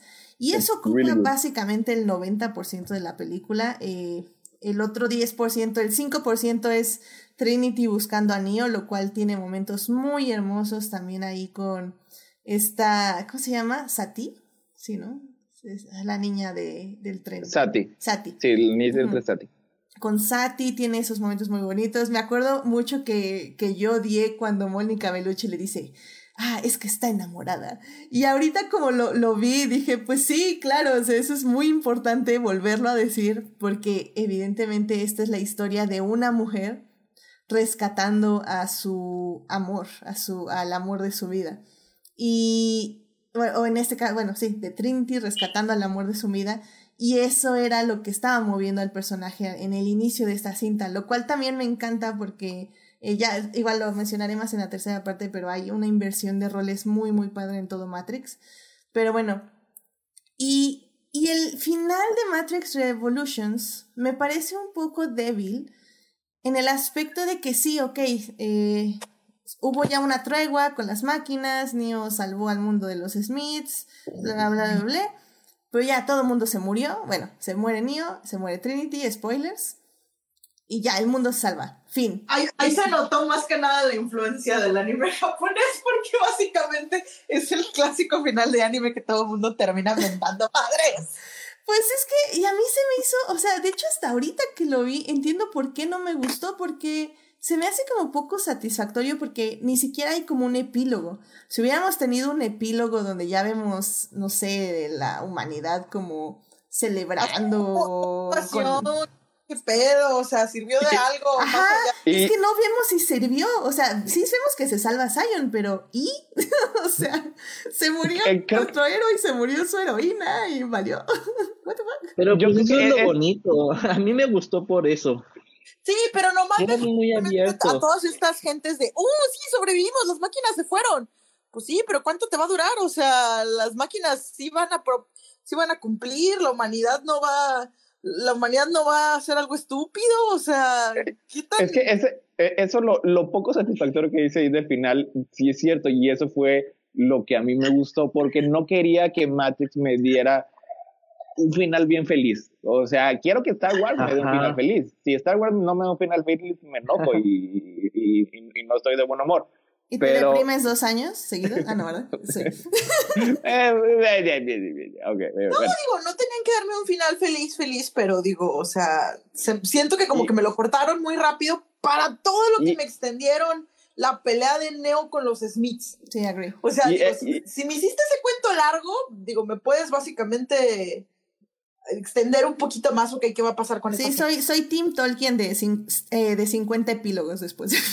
Eh, yo, soy eh, Tim Tolkien, muy seguro, pero aquí sí, sí soy Tim Wachowski, o sea, porque me gustan los dos tipos de historias. Me gusta que el final haya quedado abierto, que hubiera quedado este, un poquito ambiguo, sí, pues obviamente el sacrificio este mesiánico cristiano de, de, de Neo, sí, como que sí agua un poco las cosas, porque y querías, a lo mejor sí querías un happy ever after, este, porque pues era una, una, una historia de amor que, muy, clara, que en ese entonces yo tampoco a lo mejor le, le, di el énfasis este, que, que merecía.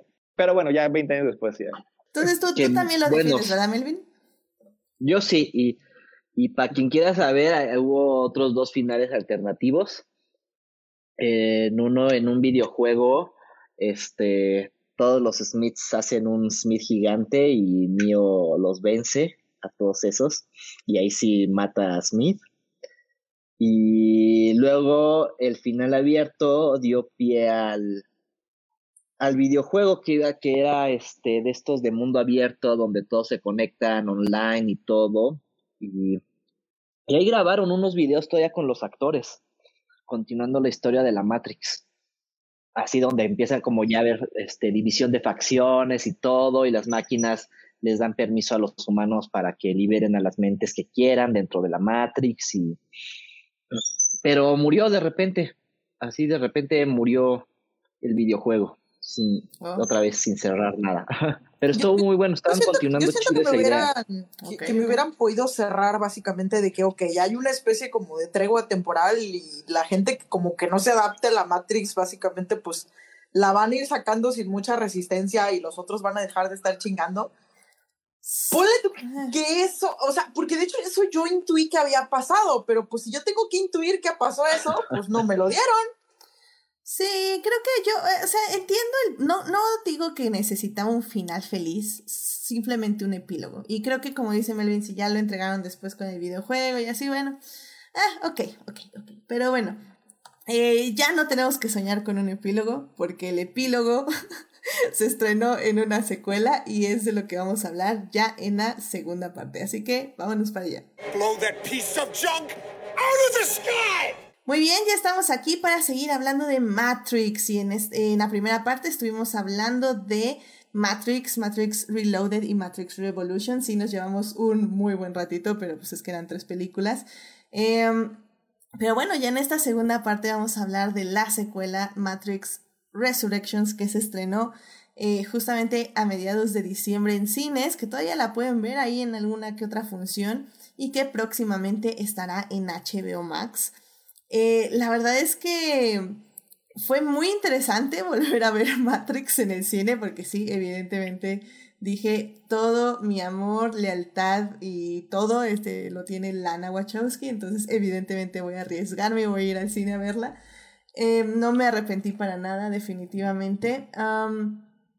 pero bueno, eh, ¿cómo surge esta película? Pues básicamente Warner Brothers le dice a Lana como pues es que necesitamos una secuela de Matrix, te guste o no. de hecho, lo pone en la película. y lo vamos a hacer con o sin ti, literalmente. Así que danos un guion, ¿no?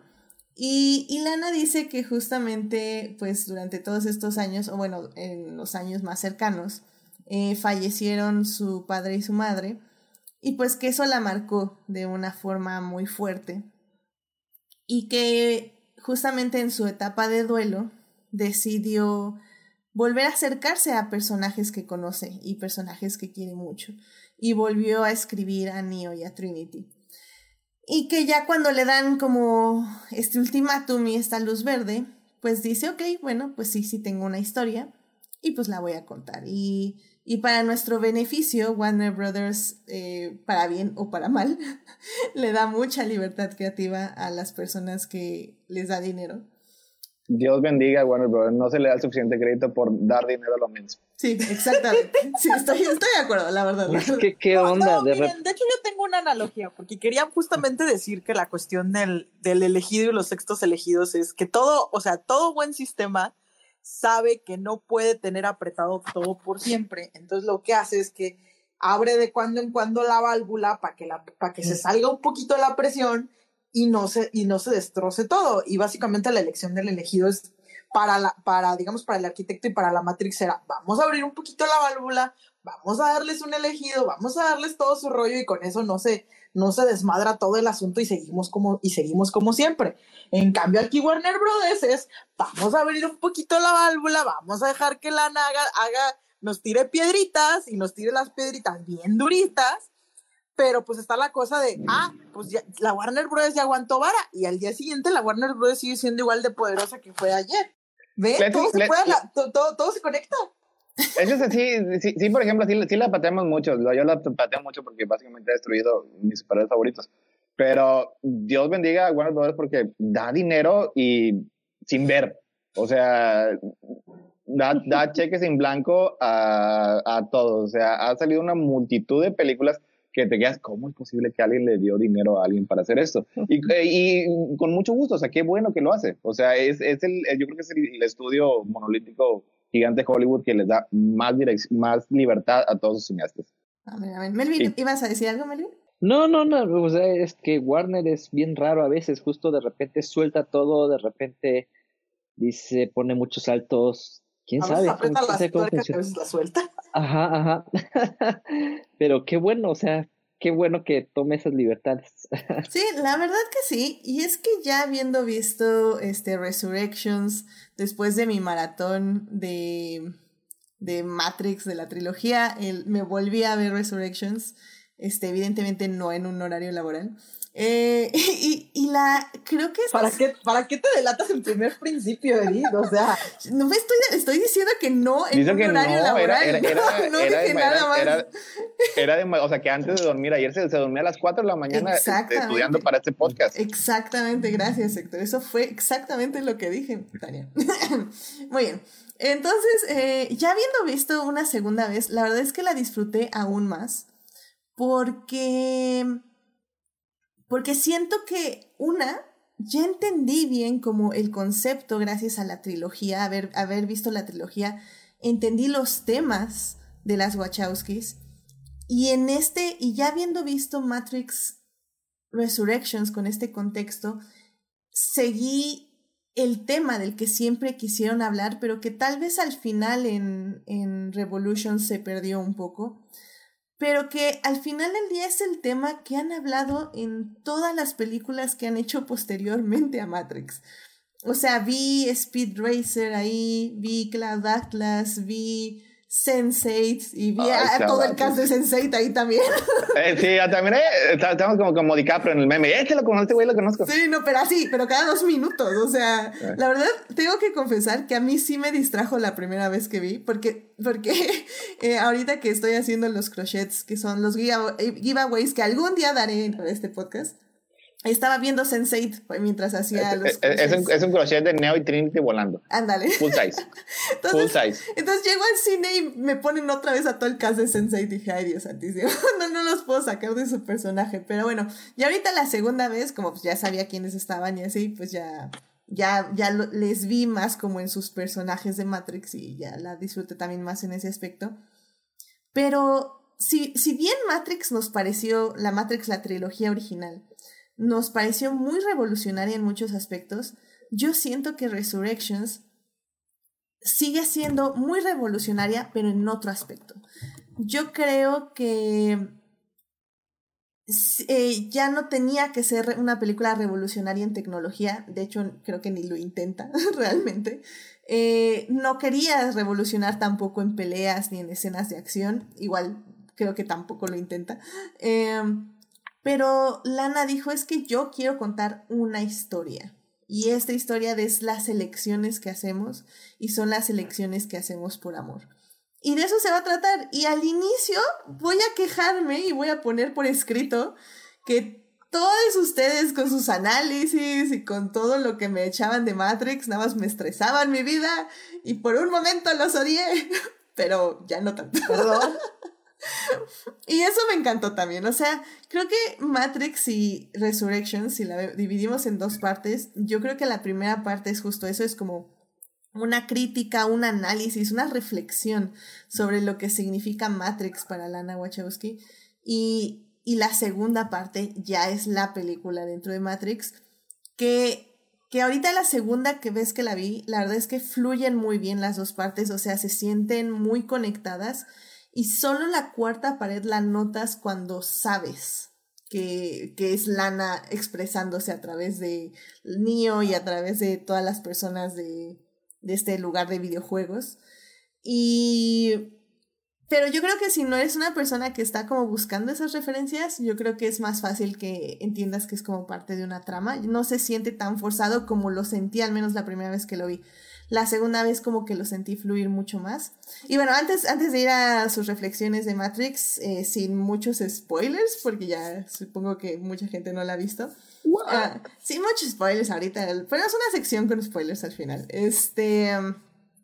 ¿De qué se trata esta película, esta secuela de Matrix? Eh, básicamente iniciamos en... Bueno, el inicio es algo interesante, así que no se los voy a spoilear porque sí me sacó un poco de onda cuando lo vi y la verdad está interesante. Pero bueno, básicamente regresamos con un tal Thomas Anderson, que es el creador de un videojuego llamado The Matrix y que ahorita está haciendo otro videojuego llamado Binary. Y pues lo vemos en su vida, donde eh, sabemos, nos enteramos que una vez intentó suicidarse porque pensó que él era el personaje de su videojuego de Matrix. Y pues eh, un buen día llega alguien de su videojuego a buscarlo y a decirle que todo lo que pasa en ese videojuego de Matrix es la realidad. Así que así empieza Matrix Resurrections. Y, y me gustaría saber la experiencia de Melvin al ver la película de Resurrections. Eh, ¿Qué sentiste? ¿Qué te dejó? Y así sin spoilers, ¿qué le puedes decir al público? Sin spoilers, a ver. Este, pues desde los trailers se veía que iba a pasar algo raro. Este, yo sí sentí que se iba a ir como por una, o sea, por una narrativa más tradicional, o sea, volver a, a ah, ok, por, por alguna razón ahora otra vez las máquinas están peleando contra los humanos y así, ¿no? Este, o sea, como repetir lo que ya se había hecho. Y cuando le empiezo a ver justo la primera mitad es es súper rara porque sí rompe con se siente que está como cayendo en un lugar como sencillo, así como de hasta autocriticando su propia película, así, pero como de, ah, ya me vale lo que estoy haciendo acá, pero después estás entendiendo como por qué está como cayendo en estos lugares de análisis de la propia Matrix y todo eso, y ves que el giro lo está haciendo ahí, ¿no? Desde el mismo análisis de, o sea, se vuelve consciente de sí mismo y eso está bien loco. Y luego dije, ok, bueno, esto ya como que se, se alejó de todo lo que era la Matrix. Y creo que, creo que sí, o sea, cambia en muchos aspectos este lo que fue la trilogía original y, pero lo que yo creo es como, bueno, ya también estamos en, en, en épocas de multiverso donde ya esto puede agarrar como para cualquier lado. Yo creo que hasta hace un par de años hubiera sido muy difícil que esta peli hubiera salido porque justo arma una propuesta completamente nueva que, o sea, para mí es como, bueno, esto no es la Matrix anterior, ¿no? Y cuando aceptas eso, creo que ya entras en el juego de lo que están presentando y este y lo puedes disfrutar más, ¿no? Yo lo analicé, yo yo lo empecé a entender como de desde qué lugar la directora está tomando esta nueva película, ¿no? A cuál por qué la llevó a tomar estas decisiones, ¿no? ¿Por qué cambiar el tono del, de Matrix? ¿Por qué cambiar todo lo que ya estaba establecido, ¿no? Tiene mucho sentido, o sea, creo que termina por volverse esta una peli de, de autora porque porque de plano no es como nada más seguir las, las convenciones que ya ella misma ya ha establecido, ¿no? Sino que más bien, este, y ahora como lo hace sola, es como, ok, ¿cuál es mi visión de la Matrix ahora, ¿no? Justo lo que decías, ¿no? De, de que han pasado muchas cosas a nivel personal desde Revolutions, este, a Resurrection, ¿no? O sea, la directora es otra, entonces creo que desde ahí hay que ver la Matrix, ¿no? O sea, porque cualquiera pudo haber hecho una Matrix 4, ¿no? Cualquier director o Warner incluso pudo haber dicho, ah, pues sigue como el mismo canon, ¿no? Sigue el mismo, este, eh, máquinas contra humanos y realidad virtual y juega con los efectos, ¿no? Este, pero aquí creo que no, creo que fue, es una peli súper personal de Lana, este, de decir, este, ahora yo, o sea, yo ya no habito la Matrix de la trilogía original, yo ahora habito esta Matrix, ¿no? Que es completamente diferente, ¿no? Y creo que es un statement muy fuerte a, a, lo que ella ha cambiado ahora, ¿no? Como persona y como directora. Y creo que por eso está muy fuerte Resurrections. Sí, completamente de acuerdo. Sí, y, y saben que, o sea, creo que mi único disgusto, entre comillas, con Resurrections es, es lo que dice Melvin, que es que no es disgusto, pero porque lo entiendo, pero no me gusta el cambio, que es más que nada al nivel estético, al nivel de edición y al nivel también de peleas y al nivel de acción en general. Creo que sí se me hizo como más chafa, o sea, ya no tiene la elegancia que tenía la trilogía original de Matrix. Pero pues como bien dices, Melvin, o sea, la directora y es otra, no le interesa tener tal vez esos estándares estéticos que tenía justo hace 23 años y, y que tampoco siente que los necesita para contar la historia y eso, eso sí estoy completamente de acuerdo con todo lo que dices. Em, pues Tania, yo no sé tú cómo, cómo viviste Matrix Resurrections. Este, ¿estás, ¿Estás de acuerdo con la visión de Melvin acerca de la película? Ay, pues no, mira, la verdad es que yo, yo fui en plan, en, en plan de, de, quiero escaparme al cine, necesito escaparme ya. Están, están las filas y las filas del bebé araña, pero oh Dios mío, van a estrenar otra de Matrix. Y, y, mi actitud con Matrix siempre ha sido de, de, mira, la verdad es que no necesito más Matrix, pero, pero si, si las Wachowski me lo ofrecen de corazón, yo se los acepto. Y fue así con cara, y pues aquí la pregunta fue de, ok, Lana, ¿me estás ofreciendo Matrix de corazón? Y yo siento que hasta cierto punto sí me lo ofreció de corazón. La cosa es que probablemente tal vez la oferta no era la que estaban esperando muchos, mm. pero me di cuenta que a mí sí me gustó. O sea, incluso si, si Lana estaba teniendo básicamente, no estaba tratando de repetir lo mismo, sino estaba yéndose por otro, por otro rollo. O sea, aquí en lugar de tener básicamente un guion perfectamente controlado, con, con una iluminación perfectamente filtrada, aquí no es, no, es luz natural y muchas de las escenas las vamos a improvisar porque así, así he decidido que quiero hacer ahora. Y pues sí, supongo que para la persona que básicamente estaba acostumbrada a que Matrix fuera de cierta manera, ¿verdad? Pues es un poco chocante, pero considerando que prácticamente la película es, es, empezamos con unos personajes viendo como que una repetición de las primeras escenas de Matrix. ¡Ah! Justo lo que no quería decir, Edith. Ah, no, no, no, Justo. Adelante, Tania, sigue, sigue. Sí, o sea, digo, creo, creo que te das cuenta de, ah, no, pues mira, ahora estamos viendo todo esto con una diferente iluminación, o sea. Entonces, entonces sí te das cuenta de, ok, ¿qué me vas a ofrecer esta vez? Y, y pues lo que sí vi es que las opiniones están muy divididas. O sea, o la amaste o la odiaste, pero realmente casi no vi personas que dijera, eh, pues estuvo bien. O sea, eso, eso casi no lo vi.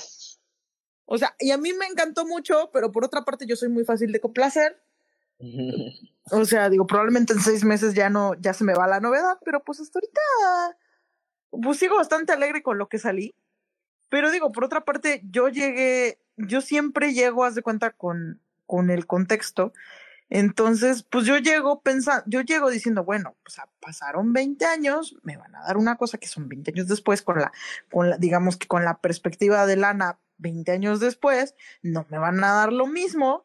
Y es más, probablemente, considerando que esto se ve que se está poniendo muy metatextual, o sea. No, y yo creo que hubiera decepcionado si hubiéramos llegado y hubiéramos tenido lo mismo. O sea, sinceramente. No, la verdad, personalmente, yo sí me hubiera enojado si me hubieran vuelto a dar Revolutions otra vez. Exacto.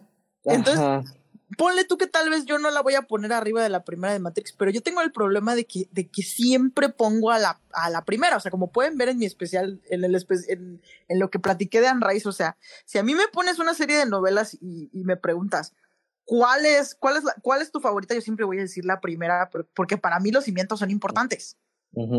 O sea, tienen que ser unos cimientos muy extraños, muy, no muy fuertes como para decirte, no, no, no, no, la primera no. Pues, e, e incluso, incluso es así, no, sabes que respeto a los cimientos. O sea, para mí los cimientos son importantes. Eh, entonces, haz de cuenta, a mí me pasa de no, es que sabes que la primera, pero en el caso de Matrix, la primera para mí es la que más se respeta, porque por otra parte siento que también se sostiene solita, o sea, puedes eliminar, yo siento que básicamente puedes eliminar todo lo que sigue y, tienes todavía un, completo.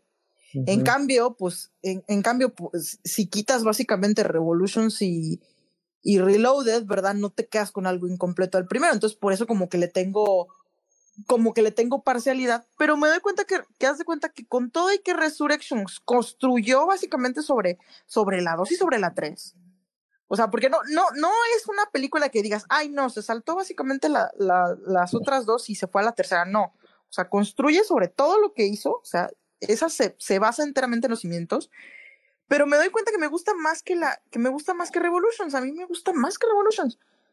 Pero, pero por otra parte, como que sí me alegró de que sí, sí está construyendo sobre lo que hizo y no está como que nomás por encimita. O sea, siento que esa película es así de, ah, no, pues mira, o sea, yo te planteé, yo, yo te planteé que llegamos a una alianza contra las máquinas y que acabó la guerra y todo eso. O sea, ah, bueno, yo te voy a construir sobre eso.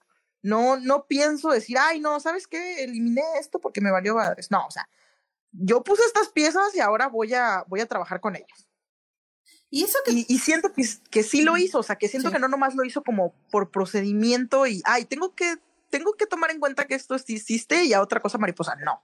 O sea, esto se basa enteramente en que viste las otras.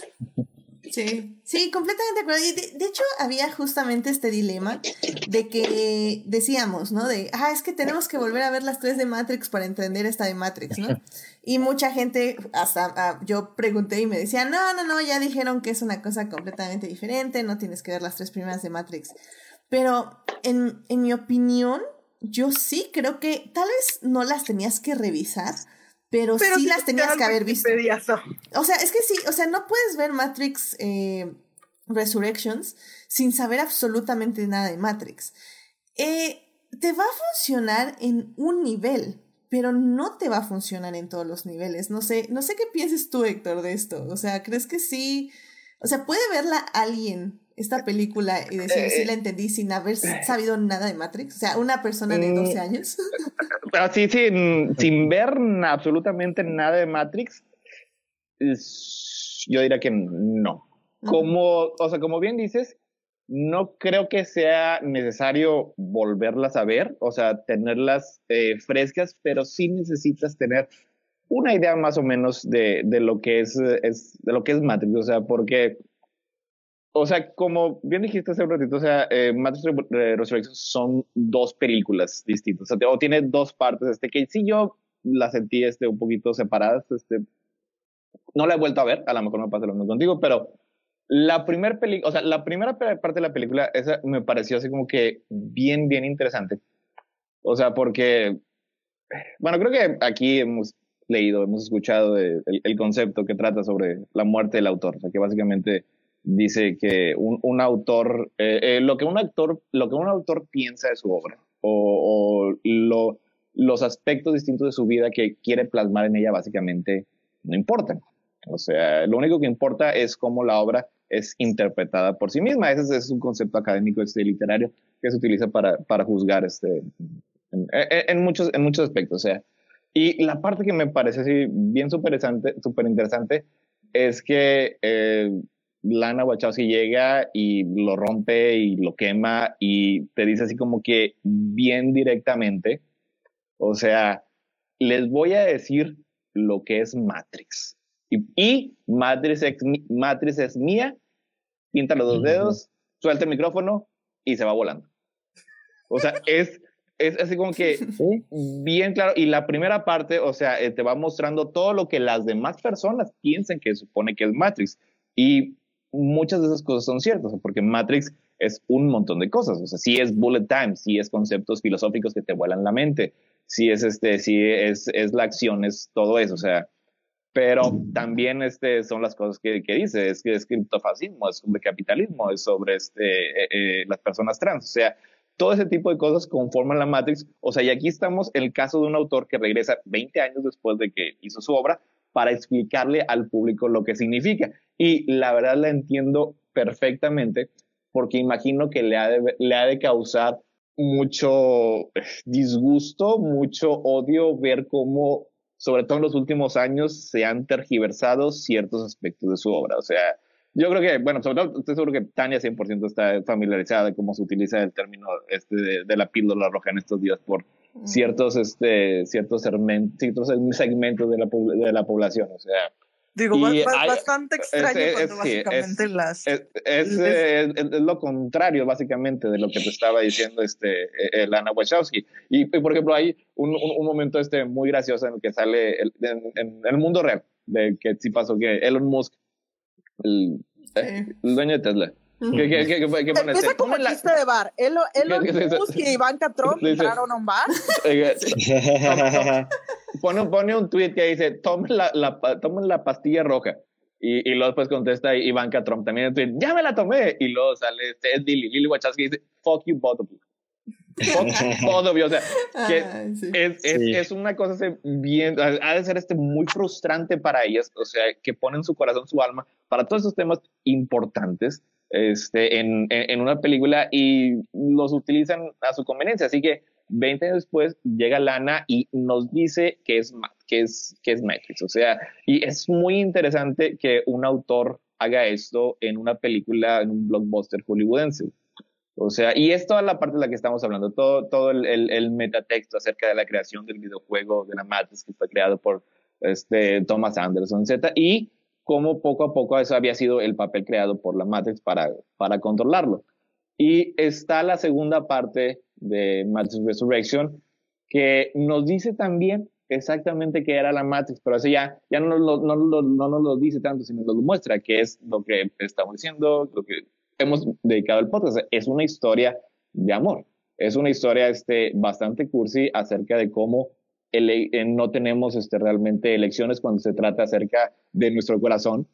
Y me imaginé que iba a ser este, algo así, porque es, más o menos lo que conozco de, de, las que es la razón por la que me gustan este, mucho sus historias. Además de los, de temas este, filosóficos profundos, ambas son muy humanas. O sea, me gusta, adoro Cloud Atlas, este, adoro Sense8. O sea, son, son este, son historias que nos hablan acerca de los sentimientos más profundos de la humanidad. O sea, así que esa parte yo lo esperaba. Lo que no esperaba es lo que también dijo Edith hace un rato, que iba a ser como Matrix, pero al revés. Iban a cambiar, se iban a cambiar distintos papeles y es, es, también lo que me gustó mucho porque sí a lo mejor este, tenía un poco de críticas en las anteriores, o de las pocas críticas que le tengo, es que a lo mejor Trinity queda un poco relegada porque todo siempre tiene que ser sobre el único, el principal elegido, que es Neo. Y aquí te lo cambian y todo es acerca de tratar de salvar, de despertar y de rehacer el personaje que es Trinity. Porque ahora ella es la importante y sobre todo, aún más importante, ellos dos juntos, porque ellos dos juntos son más fuertes separados. Eso es lo que la, la Matrix reconoció y lo que la Matrix quería, este, los que ahora son los, los, este, los directores de la Matrix reconocían y que querían evitar a toda costa. O sea, todos los temas. es, me parece que los plasmó de una manera bien padre la película. O sea, no me parece que va a ser tan este, groundbreaking como era la primera Matrix. O sea, eso es básicamente imposible hacerlo con el mismo nombre y con la misma propiedad. O sea, pero si se tenía que hacer una secuela de Matrix 20 años después, la verdad no le tengo ninguna queja. O sea, todo lo que me gustaba de Matrix estaba ahí y fue ver este de vuelta a, viejos amigos después de mucho tiempo. Es, un, es, una, es una historia este muy emotiva y muy bien contada, a pesar de los un par de detalles que es lo que se ha dicho. A lo mejor sí las peleas no son tan espectaculares como las de la trilogía original, pero yo creo que a lo mejor ese no era necesariamente ya el punto. O sea, porque yo creo que Lana muy inteligentemente se dio cuenta que no iba a poder superar ese aspecto de la mano. Así que ni siquiera lo intentó. Sí, y se, se, le respeta eso, la verdad. Este, Sí, como digo, o sea, lo quería mencionar por si van con esas expectativas, pero definitivamente es eso, o sea, no, no es algo que, tal vez es algo que extrañé o que me extrañó que no se respetara, eh, comillas, comillas, pero como ya bien, como bien dijiste, Héctor, o sea, Lana dijo, voy a hacer esto y si les gusta, y si no, pues también. Así que son mis reglas, es mi este, creación y yo voy a hacer lo que quiera con esto. Y como, como dice Saulo en el, en el chat, dice, hay fans que están tan anclados en las películas anteriores que esta nueva propuesta que se, que se sale de esos parámetros terminaron odiándola. Y sí, es eso. Eh, creo que. Eh, creo que es eso. Como dijo Lana, fuck you. Exactamente. O sea, exactamente porque lo que ya sabemos y que repetimos en este podcast es que el cliente no sabe lo que quiere. O sea, no, no, o sea, eh, nosotros, o sea, Tania y yo decimos como, ah, queríamos como un epílogo en Matrix, este, Revolutions, eh, tal vez queríamos algo acá, bla, bla, bla. Pero si nos lo daban y nos lo daban mal y hubiéramos dicho, no, es que ¿saben qué? Yo le hubiera quitado el epílogo. O sea, entonces al final del día, pues es lo que es y es lo que el autor quiere y en este caso es la autora, entonces, o sea, whatever. Yo, Digo, a, la, hora de la hora yo llegué a un momento con Matrix de, de ¿sabes qué? A Matrix la quiero con todos sus defectos, o sea, tal vez yo siento que me, quedo, me quedaron a deber, pero... Pero yo decía, no, pero pues a la hora de la hora, los recuerdos han sido buenos, el viaje, el viaje ha sido divertido, digo, no, no tengo tanto inconveniente, o sea, pero, pero pues sí, o sea, pero yo me quedaba, bueno, sabes que me hubiera sido padre que me dieras un epílogo, luego, luego supe que hubo otro videojuego, el cual nunca pude jugar, ¿verdad? Y eso como que me dolió un poquito. Sí, que nos comentaba Melvin. No, es que ya ves que luego salió el Path of Neo, o sea... Ah. Es que hay, como que hay hay algunos clientes que a lo mejor son un poquito demandantes en ese aspecto y eso lo podemos ver en yo creo que en la mayoría de los finales en, en, muchas propiedades. O sea, este, por ejemplo, me gustó también mucho el final de Lost. Y ese, en general, todo el mundo. ¿No, dijiste, dijiste me gustó o dijiste me gustó? Me gustó. ah, pero gustó. Ah, o sea, siento que la, que la comparación me gusta, porque con todo y todo, o sea, las Wachowski no, no, no, o sea, incluso en sus momentos más impro, impro, de, de improvisación, no caen, no caen en lo de los de, ay, pues es que... o sea, el, no, no, no. no me voy a pasar todo el, programa defendiendo el final de los, pero lo puedo hacer. no, pero digo, o sea, si, algo tienen las Wachowski es que tienen dirección en el sentido de saben a dónde quieren llegar con esto. También o sea, no está hablando de el, el, realmente el, el, camino de los, sí hubo algunas desviaciones, pero el final de los a mí me, me encantó, me gustó mucho porque fue el final de la historia que ellos estaban tratando de contar. Igual así también Matrix Resurrección es el epílogo de la historia que ellos eh, que ellas eh, que eh, ellas estaban tratando de contar. Y algunas veces los clientes en este caso los fans se enojan porque no les dan lo que ellos pensaban que era la historia que estaba contando. Esto obviamente no aplica para Game of Thrones o, o, o que son objetivamente, son, objetivamente terribles. O sea, tiene que ser coherente dentro de su universo. Eh, hay, hay, cosas que son objetivamente terribles. No estoy hablando de esas. O sea, pero porque también a mí me gusta mucho el final de Battlestar Galactica y también este, muchas personas lo, odiaron. Porque igual cae dentro de lo mismo. Y también volviendo a Matrix Resurrection, o sea, esta es la historia que ellas están, ellas están, ellas quisieron contar. O sea, si no te gusta es porque a lo mejor en tu cabeza tenías otra historia que no era la que ellas querían contar. Aunque digo, por otra parte, como ya dije, siguen la bonita tradición del anime que tenemos que hablar de, la inspiración del anime de la historia porque hay algo que yo tengo que decir. Edith ya sabe qué quiero decir. Lo, lo hablamos en la tercera parte, ¿va? Va, que va. ¿Qué pasó, Melvin?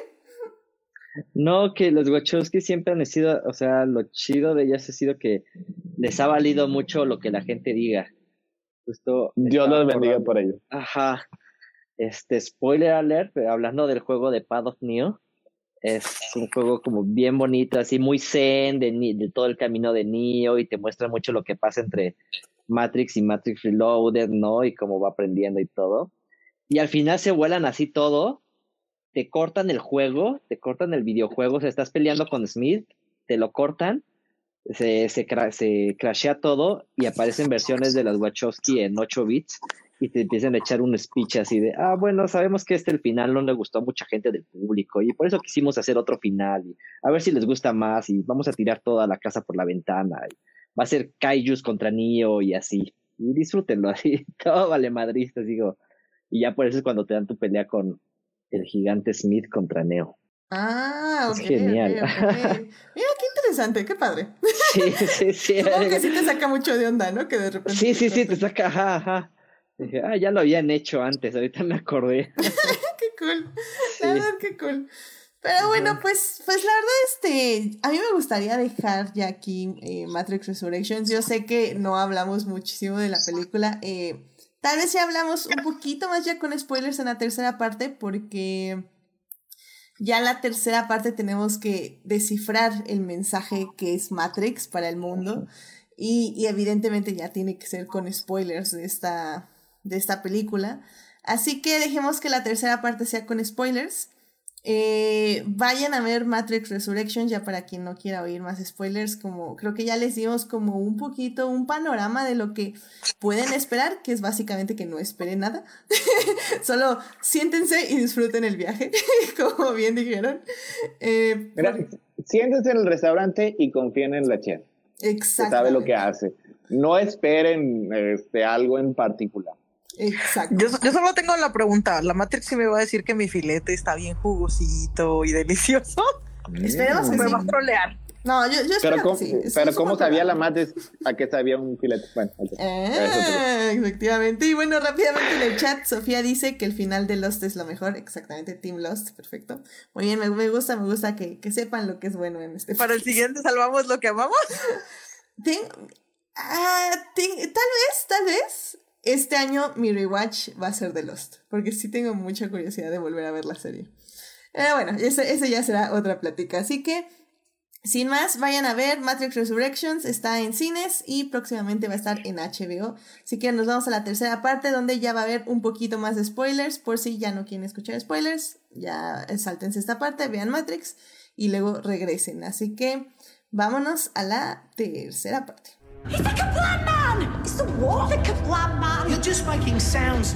Muy bien, ya estamos aquí en la tercera parte para seguir hablando de Matrix Resurrections y bueno, ya en general de qué significa la Matrix para el mundo, para el cine y para los espectadores. En la primera parte hablamos de la trilogía original de Matrix, que es la película de Matrix del 99 y Matrix Reloaded y Matrix Revolutions del 2003. Y en la segunda parte hablamos de Matrix Resurrections, para que ya se dieran una idea de más o menos qué esperar o qué, qué nos gustó en términos amplios. Y ahorita pues ya vamos a tocar un poco más spoilers porque vamos a hablar de qué significó todo este viaje de Matrix a través de estos 23 años que pues culminaron un poquito ahorita con esta cuarta parte y que sinceramente a mí me gustó muchísimo porque como ya les estaba comentando en la primera parte, eh, Revolution sí me dejó como con ganas de un cierre diferente, un cierre distinto a ciertos temas. Y eso lo digo de ahorita, ¿eh? porque si me preguntaban hace una semana yo tenía la idea que había odiado ambas películas y que las dos películas eran una basura, tanto Reloaded como Revolutions. Y, y ya que las vi ayer dije, bueno, no solo no son una basura, son unas malditas obras de arte.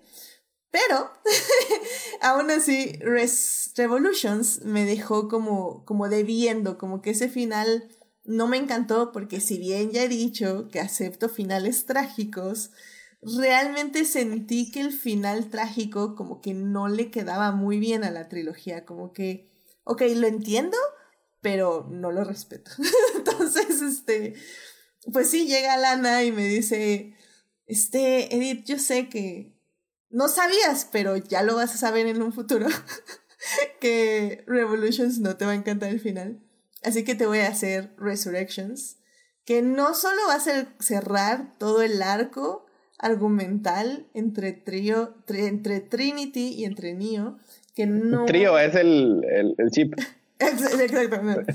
No, entre Trinity y Neo va a cerrar sus arcos y al mismo tiempo va a reforzar el mensaje que he querido dar esas tres películas y que, bueno, en las anteriores tres películas y que tal vez en la tercera no reforcé lo suficiente. Eh, eso obviamente lo dice Edith pensando lo que le diría a Lana Wachowski, ¿no? este, para mí eso fue Revolutions. O sea, sinceramente creo que todo lo que dice Lana en Revolution, digo en Resurrections, perdón, es que sí está se confunden los dos nombres. Pero bueno, todo lo que dice Lana en Resurrections son temas que ya venían de Matrix, de, de la trilogía original. Son temas que resalta, que subraya, que le pone cinco marcadores fosforescentes y que dice, este es el mensaje de Matrix y que como bien ya decía Héctor, me vale si les gusta o no. Y por si no había quedado claro, va a haber un cielo con arcoíris. bueno, me hubiera encantado que hubieran terminado con un arcoíris, pero tal vez ya era too much. Em, casi, casi. Casi, casi. Y, y, creo que al final es eso, es como decía Héctor, o sea, le dieron muchísimo más este protagonismo a Trinity. Eh, y al darle más protagonismo a Trinity, el hecho de, de hacerla, de hacer posible que su personaje ya sintiera la Matrix igual que a Neo, que la volvieran un igual a Neo literalmente, o sea, literalmente es ya un igual a Neo le da mucho poder a este mensaje de los cambios de rol, de... De hecho, eh, esto lo mencionaba porque en Twitter eh, hubo una persona que hizo un hilo sobre todas las referencias de fairy tales que hay en The Matrix, incluyendo, bueno, resaltando que las dos principales es la Bella Durmiente y Rapunzel y cómo estas ambas este, narrativas fantásticas se reflejan en, de una u otra forma en ambos personajes. A veces Trinity es eh, el personaje femenino narrativamente hablando que tiene que ser salvada y a veces Neo es el personaje narrativamente femenino que tiene que ser salvado y viceversa. Entonces, que es algo que no había notado per se, o sea, sí lo había notado, pero tal vez no había podido haber, eh, no lo había podido poner en palabras, así. Yo lo siento más al este del sol y al oeste de la luna. Ok, ok, ¿cómo, cómo es eso, Tania? Bueno, lo que pasa es que al este del sol y al oeste de la luna empieza un poquito como el cuento de Cupido y Sique, donde, donde, básicamente la protagonista la casan con, con una figura que no puede ver en la noche y que tiene prohibido verla, obviamente eventualmente la ve y, y, está la cuestión de no, pero ¿sabes qué? O sea, todavía hay otra oportunidad. Estoy en el castillo del este del sol y al oeste de la luna y si logras encontrarme y evitar que, que mi madrastra malvada me case con, con una ogresa, ya chingamos. Y básicamente la protagonista tiene, tiene básicamente que irse en una quest, encontrar al viento del norte, eh, para que la lleve, después de que luego encuentre a los otros cuatro vientos, a los otros tres vientos, llegar al castillo, básicamente encontrar la manera de, encontrar la manera de ver su amor, porque básicamente la madrastra sabe que, que, la fulana viene a buscarlo y, y le trata de hacer el truco de, de, de ay, es que no está, está dormido, está dormido, está dormido. Y, y, creo que también básicamente ella tiene que entregar objetos en su quest y hasta salir huyendo, a menos que estoy confundiendo un poco la historia. Pero sí, o sea, básicamente se invierte en los papeles de que ella tiene que ir a rescatar a su príncipe. Mm, ya, mira, qué, entonces, interesante. Entonces, justamente esa cuestión de, de, de ahora tú la traes, como que yo la, por eso yo la siento más como, como al este del sol y al oeste de la luna. O sea, primero yo te saco de tu mala situación y ahora es hora, y ahora es tu turno. Claro. Y así nos vamos a ir. Y, es que sí, o sea, la verdad que todas estas referencias sí aplican 100%. Eh, la, la tuitera que les menciono se llama Fangirling Only, Fangirling-only. Y, y salud. y justamente habla, eh, eh, bueno, ella sí pone como todas las referencias de La Bella Durmiente y de Rapunzel en el aspecto de que hay torres, de que hay justamente los besos que reviven a la persona. En el caso, por ejemplo, primero fue Neo eh, en la primera película que funcionaba como la Bella Durmiente y que Trinity revive con el beso del amor. Eh, y luego se revierte esto para la segunda película y ahora es Neo quien tiene que revivir a Trinity con el beso del amor. Eh, que Neo, por ejemplo, en esta película lo encierran en la torre de Rapunzel y literalmente Morfeo, este nuevo Morfeo le dice, te encerraron en la torre de Rapunzel y cómo pues tiene que pues, ser rescatado también para ir a rescatar otra vez a otro amor. eh, cómo, funciona el personaje de Sati en, justamente este, en esta búsqueda mm. de, de, de, encontrar esa persona perdida. La verdad es, está muy bueno el hilo, se los voy a dejar ahí en, yo creo que en el Facebook y en el Twitter para que lo vuelvan, para que lo chequen. Me, me gustaron muchísimo las, las referencias, incluso las cápsulas donde están eh, conectados a la Matrix, las, le, las compara con los, eh, ¿cómo se llaman? Este, ah, sí, bueno, los, es que les dice coffins, pero no son ataúdes, son más como, pues sí, como camas, vamos a decirle, como camas que se, que se utilizan, ¿no? Para que las princesas donde están dormidas en el sueño eterno, como decirle de alguna forma, ¿no? Y, y bueno, como digo, o sea, la verdad es que a mí eh, Resurrections pues me gustó un montón por eso, porque es, es eso, o sea, creo que a veces Sense8 a mucha gente no le gusta.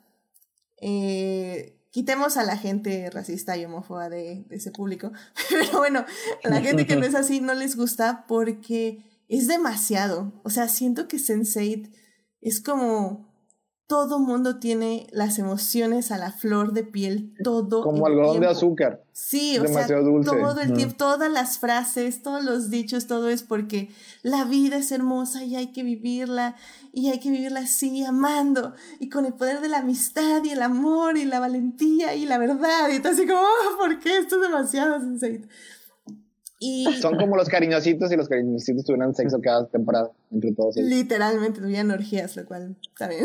La verdad, bueno, ahí, se me olvidó decirlo, pero Reloaded caminó para que Sensei pudiera volar con sus orgías. Y esa es una de las escenas más odiadas, yo creo que en la historia del cine. Es increíble la gente que odia esa parte. Yo, no sé por qué la. Sí, el, el, el, rey, el, rey, el Raven en Sion de, de Reloaded o sea, es triguea a todas las personas. O sea, cuando te dice, es que las, las secuelas de Man son horribles, esa es de las primeras, o yo creo que la única que se acuerdan este, para señalar este su, su odio. Está bien extraño, o sea. Y es que, ¿sabes yo, Yo, no, entiendo por qué lo odian, o sea, no, digo, ok, tal vez, ok, tal vez perdemos mucho tiempo en el rey, tal vez, tal, tal vez, así como que, ay, sí, me están presumiendo que están teniendo un rey, pero pues digo, ¿por, ¿por qué no podrías creer que la gente es sí, O, sea, o sea podría entenderse, por ejemplo, que no, es que es demasiado innecesaria, que no es innecesario, o sea, porque si algo nos muestra este tipo de historias de que si no muestras por qué está luchando la gente, eh, son huecas. Exacto. Por eso digo, ok, pero entendería larga para tu gusto, pero eh, entendería pero eso. malo que la gente tenga sus rapes, o sea. Pero es, es, es, es odio, o sea, es, es, no, raro. Y es que saben, o sea, en su momento para mí, pues obviamente fue incómoda la escena. por decirlo. Pues, sí que era un ambiente familiar donde vi la película. Bueno, es que depende, exacto, depende con quién la veas. Exacto, sí, sí, evidentemente, ¿no? Sí, sí. Pero evidentemente ahorita la entendí y justamente recalco que caminó para que Sensei pudiera volar. Porque Sensei, igual, las orgías no es que no tengan sentido, es que es, Lana diciendo, el sexo es parte de la vida de estas personas, es algo que se celebra, eh, que demuestra esta conexión física y emocional entre todas estas personas. Y evidentemente yo la voy a demostrar sin pena porque no hay nada de qué apenarse. Y eso es lo mismo que pasa en Reloaded, o sea, es como, como dice Sector, o sea, esta gente está luchando por algo. Y el algo que están luchando es esta conexión, es esta celebración, esta alegría, este placer. Y yo lo voy a mostrar para que ustedes entiendan que una no está mal y dos, pues al final del día por esto estamos viviendo digo, digo ¿puedo, comprender la gente que dice, ay, bueno, es que Matrix está lleno de pura gente bonita y obviamente solo la gente bonita es especial y tiene derecho a la orgía rave y todo eso.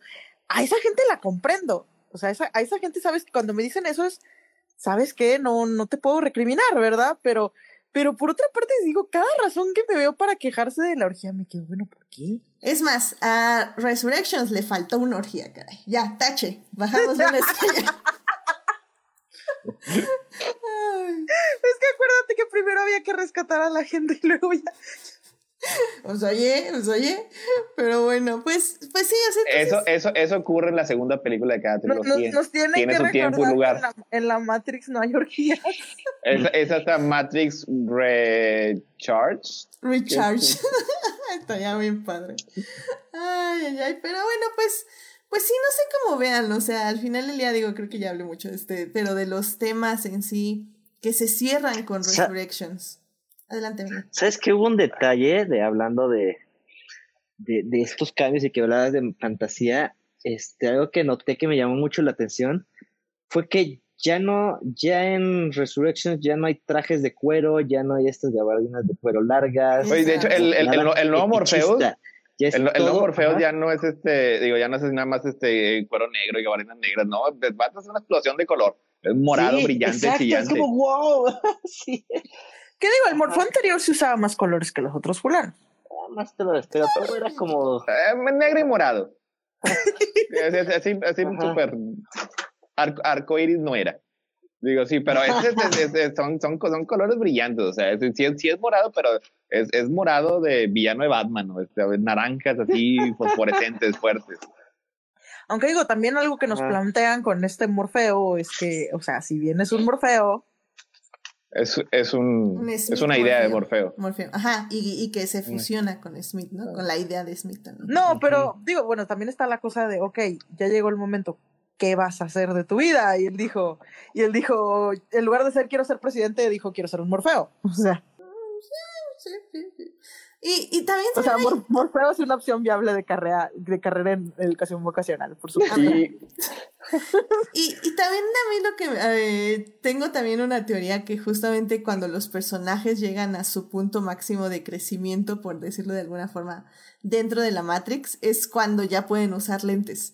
Y es por eso que ningún personaje, bueno, más bien Trinity y, y Neo, no usan lentes hasta la última secuencia. Ah, bueno, más bien hasta ah. la última escena de la Matrix, que me funcionó bastante bien igual. Sigue, eso sigue siendo muy consistente.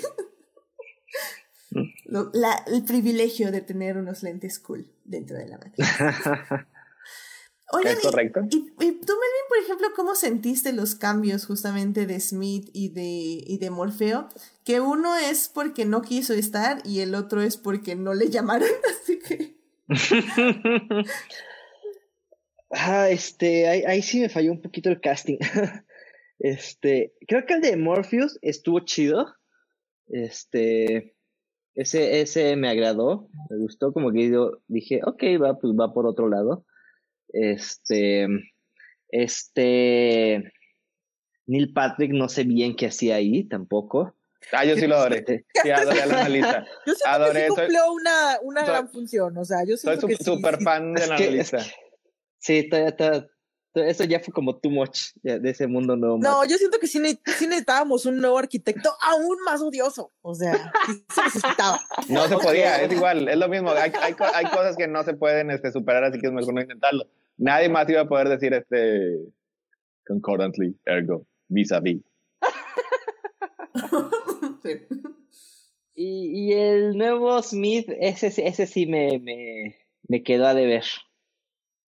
No, no se te, no te robó, no más bien, no se robó tu corazón. No, ese no, ese no. Es que yo amo mucho al actor, tal vez por eso mi fe sí. yo siento que por otra parte, básicamente, si le ibas a quitar básicamente cosas a Smith, también tenías que, que poner, poner como que alguien que no se robara tanto la escena. Porque siento que la verdad es que, o sea, siento que un, es, un Smith resucitado eh, es algo así como un efecto de que Neo no lo pudo evitar, porque por otra parte digo, o sea, la pura, la pura reaparición de Smith en, en Matrix Reloaded es una especie como de accidente del elegido al, al resucitar por primera vez, o sea, sin querer se resucitó. Para, para eh, hacer el crossover con Harry Potter. Ah, ándale, o sea, Neo resucitó entre los muertos, pero accidentalmente conectó a, conectó a Smith con sí mismo. Por eso es que básicamente tuvieron que hacer autodestrucción los dos al final. Y está la cosa de, ok, Matrix revive a Neo, pero la cosa es que pues Neo conectó tanto al Smith consigo mismo que no puede evitar jalarlo de regreso. Eh, eh, Morpheus sí, me hizo, no sé, a lo mejor este un poquito extraño porque la, eh, la actuación de, de Lawrence Kirby pues es muy icónica, y también la Smith, nada más que a, Smith yo lo veo, este, desde el inicio era un, era un personaje este, distinto, o sea, distinto a los demás agentes, o sea, los demás agentes nada más hacían su trabajo sin placer ni disgusto, y Smith le tenía, le, la humanidad le generó un verdadero odio, o sea, ya no era el, el, mismo programa este, nada más dedicado este, a, a, crear orden nada más por el, orden. O sea, ¿quién quería? Digamos que no porque alguien se levanta de la Matrix es con las mejores de las intenciones. O sea, él, él, él, él, le gustaba su trabajo. Luego, pues, tiene este enfrentamiento con Neo que básicamente le da poder absoluto sobre, sobre la Matrix. Así que él evoluciona, cambia, crece y al final es derrotado, obviamente, este por, eh, por Neo Así que yo, yo veo que aquí en esta, en esta película básicamente le genera este, una, crisis de la mediana edad. O sea, se cambia de cuerpo, un cuerpo más joven, más atlético, ya no es tan serio, ya hasta ya no le dice señor Ansel, ya no le, le, le, dice Tom, ya es más juguetón. Con pues, hermosos ojos azules, con un profundo azul. eh, que tal vez fueron, tal vez fueron demasiados, es, como comprar un Corvette rojo, tal vez el Corvette rojo fue demasiado, demasiado rojo. Digo, creo que, creo que también pasa esto. Ya tuviste todo el poder absoluto y eso no te salió tan bien. Pero ya, ya, estás vivo de nuevo. Bueno, me, voy, me voy, a, de nuevo. ¿Qué vamos a hacer? Me voy a, me voy a divertir un rato. Ya voy a dejar de ser tan serio como solía hacerlo. A ver si, si, si me funciona. Si, si no, pues de perdido me relajo. Aunque, aunque, por otra parte, digamos, regresa, regresa a la intención original. Es, nadie me va a volver a poner una cadena, hijos de la tal por cual.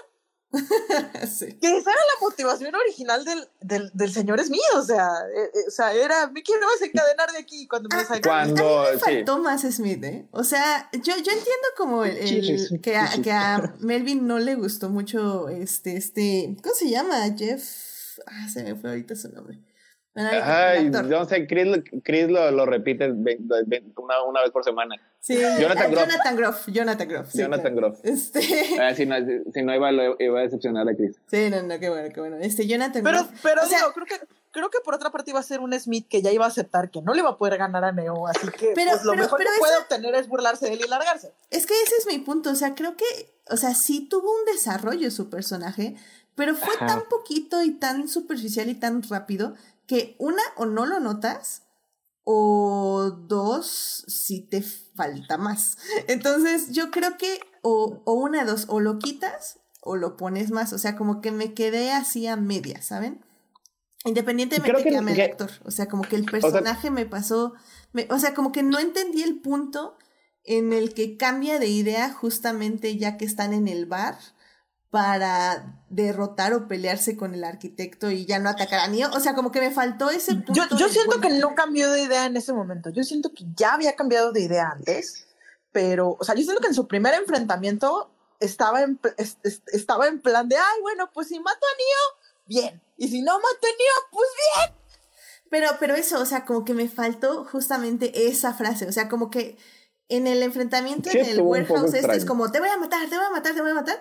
Y ya que están en el mar es como, en el bar es como, ah, soy parte de ti, tú eres parte de mí y chido, ya me voy. Entonces como, ¿qué? No, pero si te, si te fijas, incluso que... desde, el, de, de, desde el enfrentamiento ya está en plan de te voy a matar porque me divierte mucho la idea de te voy a matar. O sea, no, no está como que, no está como que mi objetivo es matarte, sino me voy a matar porque parece la, la idea más entretenida en este momento o sea, como que él tenía un objetivo en particular, este, que es no volver a ser esclavizado por la Matrix, y dependiendo de las situaciones, cómo reaccionaba. O sea, al principio pensaba que eh, eh, el camino más eficaz para lograr su objetivo era matar a Neo, luego después decide que tal vez mejor no matarlo sería este, lo, lo, lo más recomendado. Aunque sabe que eventualmente se van a tener que enfrentar porque son uno mismo. Son uno mismo. Qué bueno.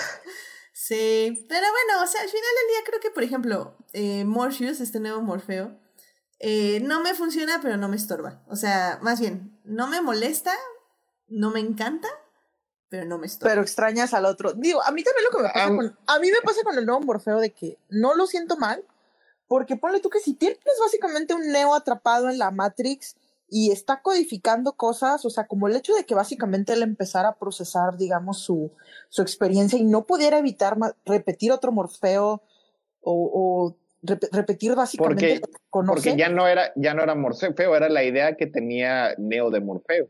Sí, que, que evolucionó. Entonces está la cosa de, de, bueno, se supone que me plantearon de que Neo era un programador tan chingón y, y por otra parte, o sea, tanto, tanto él como ser, como el elegido, como, como, como que tal vez no el, no el Mesías, pero alguien que sabías que era bien chingón para ese tipo de cosas, ¿no te parece sorprendente de, ah, sí, o sea, él sin querer creó vida?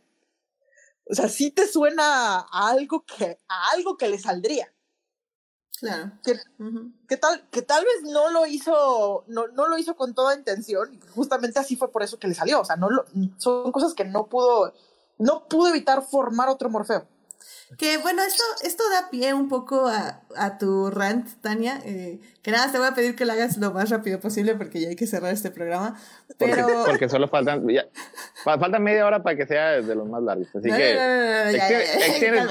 tú, extiendes, Tania. Tú adelante, tú adelante. No, no, no, no. Pero bueno, justamente a mí me llamó mucho la atención porque justamente empezamos la, la película y, y hay este agente, este, pues negro, ¿no? Y así como, ¿what? Es como, o sea, todos los agentes siempre son blancos y son como así de edad mediana. ¿Y qué hace ese agente diferente aquí? Y de repente. Lamento, ya... ¿Qué, qué progresivo pero aquí hay un negrito en el arroz, lo siento tanto. y, y pues justamente, pues este, continúa y ya se revela que se estaba revelando, entonces ahí dije, ah, ok, ok, ok. Porque todos los agentes de la Matrix siempre son hombres blancos, y lo cual no es un error y no es una coincidencia. Evidentemente hay algo ahí que nos quieren decir las No, no es un bug, no es, un, feature. Exactamente. Viene, viene, es, es, es parte, es intencional por parte de la programación. Exactamente, pero bueno, pues Tania tiene una opinión que, rápida al respecto, Tania. Bueno, algo que habíamos comentado es que lo que siempre dicen de toda la vida, que Matrix tiene influencia de anime. O sea, no la puede evitar. O sea, uno, uno desde que ve las películas sabe qué dieta tuvieron las hermanas, o sea, sabe qué ciencia ficción leyeron las hermanas, qué anime vieron las hermanas. Todo el mundo menciona que vieron Ghost in the, que seguro vieron Ghost in the Shell, no hay manera. Pero algo que siempre se me hizo bien extraño e, era que absolutamente nadie mencionaba, nadie volteaba a ver a los agentes y no decía, oye, esos se parecen a los hombres de negro de Kiss de Clamp. Y, por otra parte dices, ay, no, pero pues oye, la filosofía de los, o sea, el tropo de los hombres de negro existe desde la ufología, los agentes del gobierno y todo eso. Sí, pero una cosa es que lleguen tus agentes del gobierno a secuestrarte, llevarte y que nadie te vuelva a ver. ¿Y cuántas obras conoces con, con básicamente el tropo de los hombres de negro, justamente en, escenas de acción rápida, eh, peleando como si todos fueran parvada y cayéndote al mismo tiempo? O sea, ¿cuántos conoces? Y es así de, antes de Matrix, está nomás X. O sea, y, no sé si, si X tiene la referencia antes, pero nunca nadie me ha señalado, ah, estos hombres de negro vienen de algo más anterior que X. X salió en el 92 el manga, quizás no leyeron el manga, pero está la cosa de que tiene una película que nació en el 96, que seguramente todos los bootlegs para el 97 ya estaban corriendo y circulando, y que está justo a tiempo para que las hermanas Wachowski hubieran visto al menos un clip porque si algo ocurría en los noventas, que cuando se pasaban los bootlegs de anime, te, pasa, te pasaban algo y te pasaban escenas de otro. Y, y es casi básicamente el principio, el principio del manga. O sea, no me parece imposible que hayan tomado ese elemento estilístico de, de X de Clam, de, ah, vamos a hacer nuestros hombres de negro a ese estilo. Porque sí, igual, es traje, es, es el traje sastre, estilo los agentes de la Matrix, con sus lentecitos, pero no es tanto el, hombre de negro, sino el hombre de negro de acción. O sea, porque la verdad es que los, los hombres de negro de acción que veías en otras obras, por ejemplo, hombres de negro, también usaban pistolas, pero, pero no se usaba el, ah, sí, acción rápida, kung fu y todo esto. Y, y yo siento que justamente X sí codificó eso y que, que extrañamente nadie lo menciona y me saca mucho de onda. O sea, para mí era tan obvio que ni lo mencionaba, pero no sé por qué nadie nunca lo recuerda a pesar de que todo el mundo siempre anda recordando que Ghost in the Shell, que Ghost in the Shell. Y en este caso, o sea, así como que grillitos. es que es. No sé si creo que Ghost in the Shell es más, es más mainstream, por decirlo de alguna forma. Sí, pero la cosa es que haz de cuenta, o sea, Clamp es básicamente de lo más mainstream que puedes encontrar en el manga, pero como que tiene sus ciclos de que a veces se regresa al nicho y a veces sale para atrás y a veces nomás Carcopter Sakura es lo que conoce la gente y a veces las guerreras mágicas pero sí se me hace muy raro, pero por otra parte digo, o sea, los tiempos cuadran, o sea. Muy bien, muy bien, muy bien, Tania, ¿verdad? Este, me, me gusta que, que, saquen estos rants tan específicos. Pero bueno. Eh, pues bueno, pues yo creo que. Ah, también quería mencionar algo del Morfeo original. Okay. No, tengo no tengo problema con la idea de que básicamente Morfeo continuó su vida, fue líder de Zion, hizo lo que tenía que hacer como líder de Zion, quizás, quizás lo que les, los que le siguieron dijeron, ay, Morfeo tal vez se equivocó en esto, pero por otra parte digo, o sea, el vato no se quedó esperando a que, a que, ay, es que va, o sea, sí dijo, ay, no, es que pues Neo va a volver, pero, pero no se quedó sentadito a esperar así de, ¿cuándo va a volver Morfeo? No, o sea, el vato lider, lideró Sound, tuvo su ciclo y eventualmente murió como toda la gente murió. Y me parece bien eso, digo, me parece una buena razón para que no haya regresado el, el Morpheus que conocemos de, pues, ¿sabes qué? Ya, o sea, él ya, él ya murió como todas estas gentes. Creo que sí, dice que fue un poco trágico, ¿no? O sea, al, menos Nayobi dice así como, o sea, murió como porque fue tuvo demasiada fe. Ajá, demasiado idealista. O sea, que, fue muy idealista. Ese ya parece el eh, punto, si Niobe ya estaba este, un poquito, este, pues como amargada porque, sí, o sea, porque la, la, la, paz por la que lucharon y, y por la que este, murieron, este, acabó como quiera siendo este, rota por, otras razones. O sea, y como que sí ya le quedaba a lo mejor un poquito de resentimiento a, a Morfeo, porque Morfeo en, en la película original, en la, trilogía original, o sea, era 100% optimista y 100% creyente. O sea, él, él nunca este, titubeó ni renegó de su fe. Y eso continuó hasta el final, o sea, nunca iba a dudar este de, que, que, la paz creada este por por Neo que tuvo que morir sacrificarse para lograrla, iba a romperse y a lo mejor como dirigente estuvo un poco ciego a las distintas amenazas este, que, que se avecinaban. Pero pues, pero pues también pasa después de que se nos muere, de, que se nos muere básicamente una gran figura, o sea, siempre va a haber la persona, este, este, cabrón debe hecho algo diferente.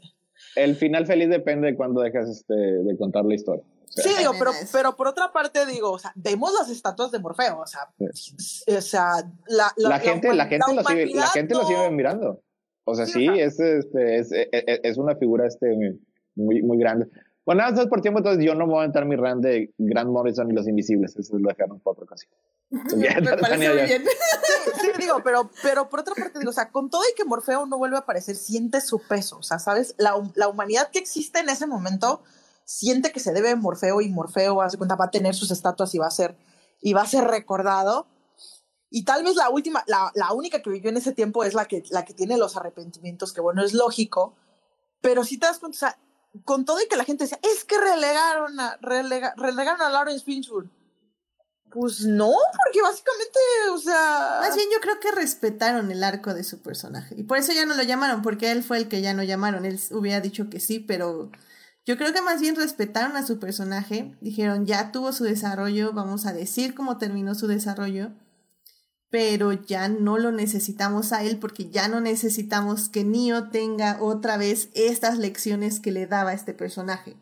Ya necesitamos que tenga otras lecciones y otro crecimiento por otros personajes, así que eso, eso lo puedo respetar y lo puedo entender. Digo, tal vez pudieron haber. O a lo mejor lo vieron muy viejito de, escenas extras y poner.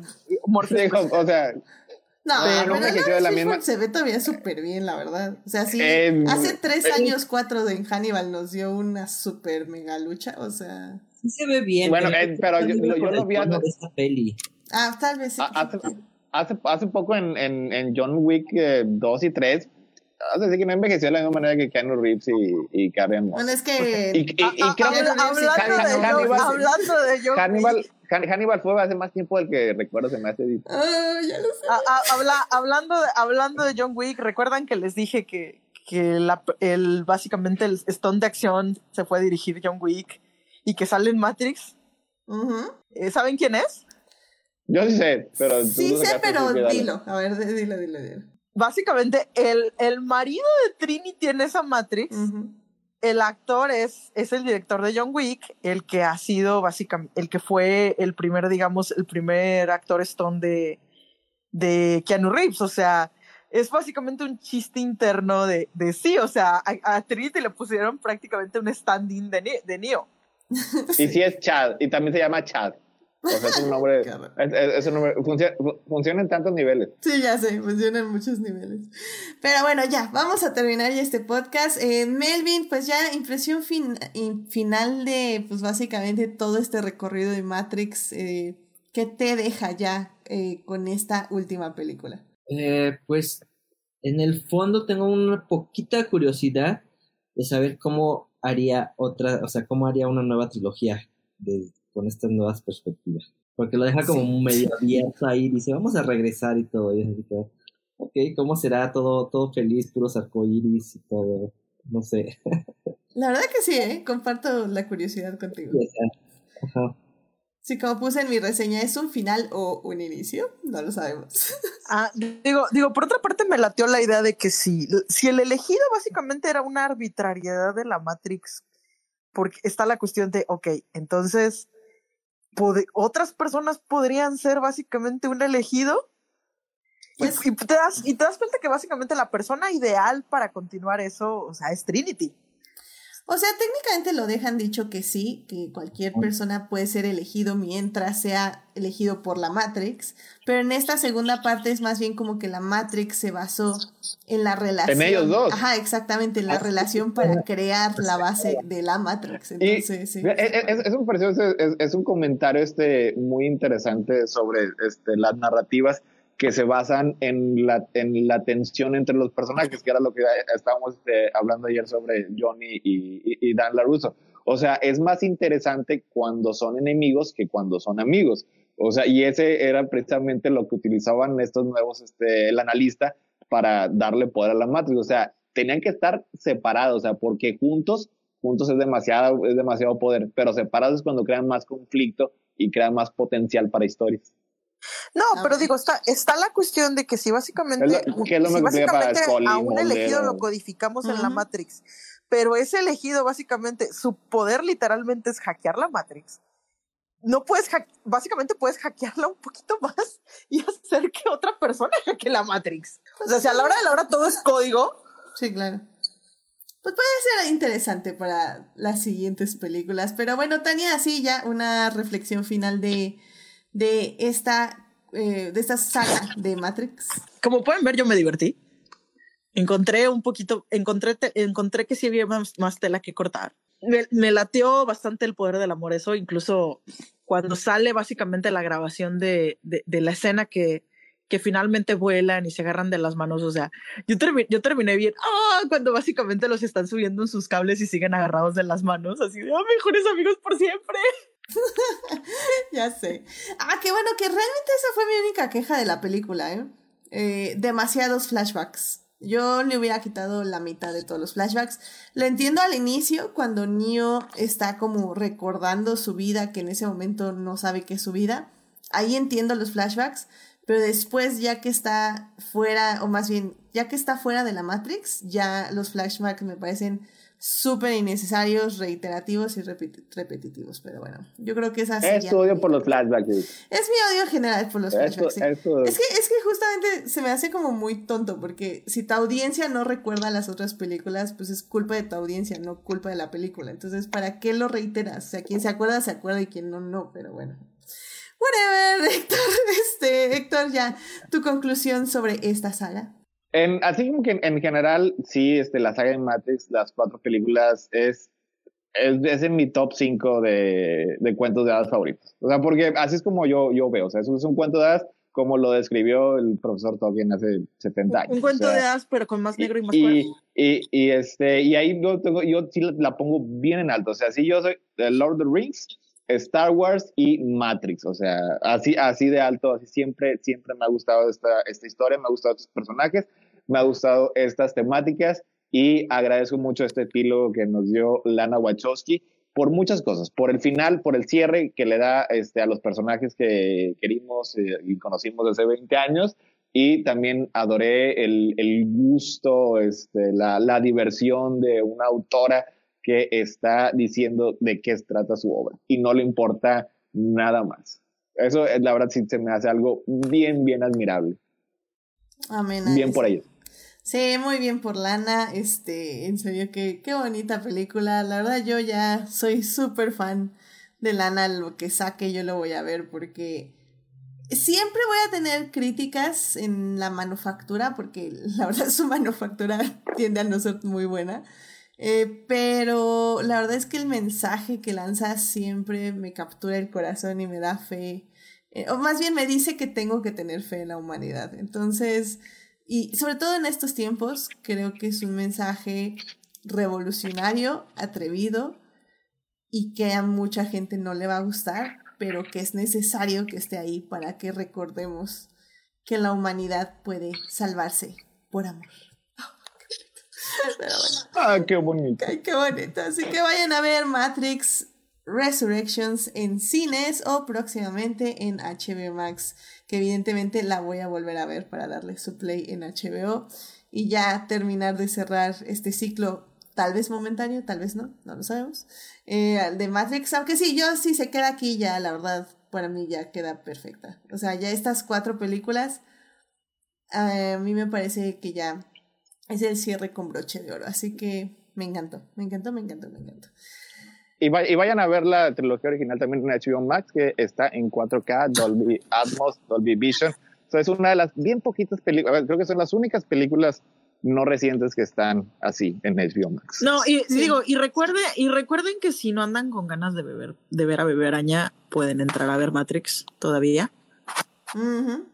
Sí, y yo también recomiendo, de hecho yo vi las tres películas de Matrix ahí en HBO y se ven muy bien. De hecho, siento yo que cambiaron ciertas correcciones de color. Y yo también lo, lo, anoté en la primera película. Sí, creo que sí le bajaron a los que son un poquito verdes. Ajá. y, pero son un poquito inconsistentes. Ajá, sí, está mal hecho. Sí, sí, sí, evidentemente por eso lo notas. y también el grano. El grano lo distribuyeron muy extraño. Lo quitaban en algunas partes, sobre todo en Reloaded y Revolutions. Lo quitaban en unas partes, en otras partes lo acentuaban. O sea, la verdad no me gustaron las unas decisiones raras. Sí, no, las restauraciones están mal hechas, pero. Pero bueno, o sea, la verdad se ven bien. O sea, las películas se ven bien si no son tan frikis como Héctor y yo.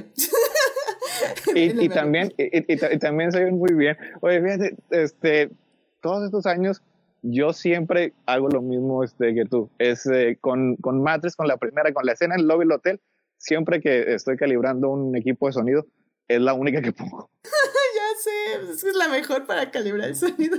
desde la primera vez, hace veintitantos años, desde que empecé a hacer esas cosas, eso siempre tengo que cargar ahí mi disquito de Matrix. Ok, eso es un dato muy curioso. Es que funciona en muchos sentidos, porque tiene música, tiene los efectos eh, extras, eh, los... Ay, se me acaba de... ¿Cómo se llaman? Ya, ya es muy noche. Este, el, el, el, surround, o sea... los incidentales, tiene el surround, tiene diálogo también, que también pues ahí pues cómo están funcionando las bocinas de enfrente y así, entonces o sea, crean, crean así un, un, espacio auditivo muy claro. Exactamente. Que te, que, te, que te, sirve exactamente a ver si las bocinas están bien colocadas, están bien calibradas y todo. Sí, exacto, exacto. Entonces, funcionan muy bien. 10 de 10 recomiendo. Pero bueno, pues bueno, ya con eso terminamos este bonito programa. Este, muchísimas gracias por venir, Héctor, Tania y Melvin, al primer programa largo de Adictiva Visual del uh. año de Ay, Dios mío, no, en serio, qué, qué horror. Pero bueno, pues Héctor, muchísimas gracias por venir. ¿Dónde te puede encontrar el público? Ah, pues este, a mí me pueden encontrar en Crónicas del Multiverso. Estamos en YouTube, en Twitch, tenemos nuestra página crónicasdelmultiverso.com. También tenemos Twitter y Facebook e Instagram. Tenemos todas las cosas donde hablamos de películas, series de televisión, cómics. Sí, este, nos tomamos unas vacaciones alargadas para andar bien descansaditos y bien recalibrados, recargados, resurrectados, revividos ya. Todo, todo bien en, en, este nuevo año. Vamos a empezar el primero, este jueves en la, a la medianoche. Vamos a hablar de Crisis on Infinite Earths. Es el cómic magno evento que inspiró al magno evento crossover de la televisión. Pero nos vamos a ir al original. Así va a ser este, casi de, va a ser básicamente de puros cómics. Y luego después, el otro jueves tenemos, este, ahora nos toca a nosotros hablar de Matrix Resurrection. Teníamos otros temas de otras películas que básicamente nada más iba a ser para quejarme. Pero dije, no, vamos, que, que no gane el odio, que gane el amor. Vamos a hablar, inserte ahí Matrix Resurrection. también vamos a, así es. Este, y también vamos a tener nuestro especial el domingo entre 9 y 11 de Cabello del Zodiaco y tenemos nuestros especiales de videojuegos los martes. Así ahí están todos invitados para nuestras discusiones de cómics y obviamente invitados para si quieren continuar hablando de Matrix Resurrection. Excelente, muchísimas gracias. Melvin, muchas gracias por venir. ¿Dónde te puede encontrar nuestro público? En Instagram como MelvDJ y nada más porque ya casi no uso Twitter. Instagram, ahí nos bien, Más bien. Muy bien, pues muchísimas gracias, Melvin. Tania, muchas gracias por venir. ¿Dónde te puede encontrar nuestro público? Esto es un gustazo. Pues básicamente me pueden encontrar en Twitter como arroba romantizide. Eh, me pueden encontrar también en Crónicas del Multiverso. ¿Dónde más me pueden encontrar? ¿Tengo algún otro lado? Ah, sí, es cierto, tengo un TikTok. Si luego se me olvida que lo tengo, pero... Sí. Adicta visual rejuvenece cada vez que mencionas que tienes TikTok. Menciono mi TikTok. Me encuentran en TikTok como arroba caramel-hachete. Eh, subiendo nuevos videos, próximamente voy a subir cómo hacer un consomé con huesos de, de pavo, que también sirve para cómo hacer un consomé con huesos de pollo. Nice. Muy bien, muy bien, Tania. Excelente, excelente TikTok. Vamos a verlo. 10 de 10. Pero bueno. Eh, a mí me pueden encontrar en HT Idea, donde ya saben, hablo de Reylo, hablo de Hannibal y hablo de Lewis Hamilton y cómo, a pesar de que ya lleva, eh, creo que ya un mes sin estar en redes sociales, sigue estando en boca de todas las personas, porque ese es Lewis Hamilton, así de grande es. Así que Justice for Lewis Hamilton. Y pues ya saben, este, suscríbanse al canal de Twitch para que les avise cuando estamos en vivo y nos acompañen en el chat como Saulo Tarso, Julián García, SS Fallen Angel. Eh, también estuvo Julio como Falange 999. Eh, estuvo también Uriel, que llegó ahora sí aquí para hablar aquí con nosotros. Ah, pues porque ayer llegó y, estaba todo, llegué yo y estaba todo muerto. ya sé, no, ayer, ayer fue todo un show este, en el Twitch, espero que ya no vuelva a pasar, voy a, voy a, yo creo que voy a abrir otra cuenta y ahí voy a hacer las pruebas para no estarles molestando con las pruebas de video, pero ya, ya, espero que no vuelva a pasar eso. Gracias a quienes nos escucharon en el en vivo de Cobra Kai y que nos tuvieron paciencia. Y si no, bueno, ya está la conversación así, ya sin problemas técnicos ahí en Twitch y próximamente se las voy a subir en las demás plataformas. Pero bueno, también estuvo Marsalis21, que por cierto eh, nos deseó feliz cumpleaños a Melvin y a mí. Muchísimas gracias, te, te mandan felicitar, Melvin. Y, y ya. Y es, son quienes estuvieron en el chat. Muchísimas gracias por acompañarnos. Y el miércoles, este, recuerden que este programa se estrena a las 9 de la mañana en YouTube y muchas gracias a quienes nos acompañaron ahí en YouTube la semana pasada. Estuvo Jimena, Jimena y estuvo Saulo, entonces ahí estuve platicando de los mejores momentos del 2021 en el chat de YouTube.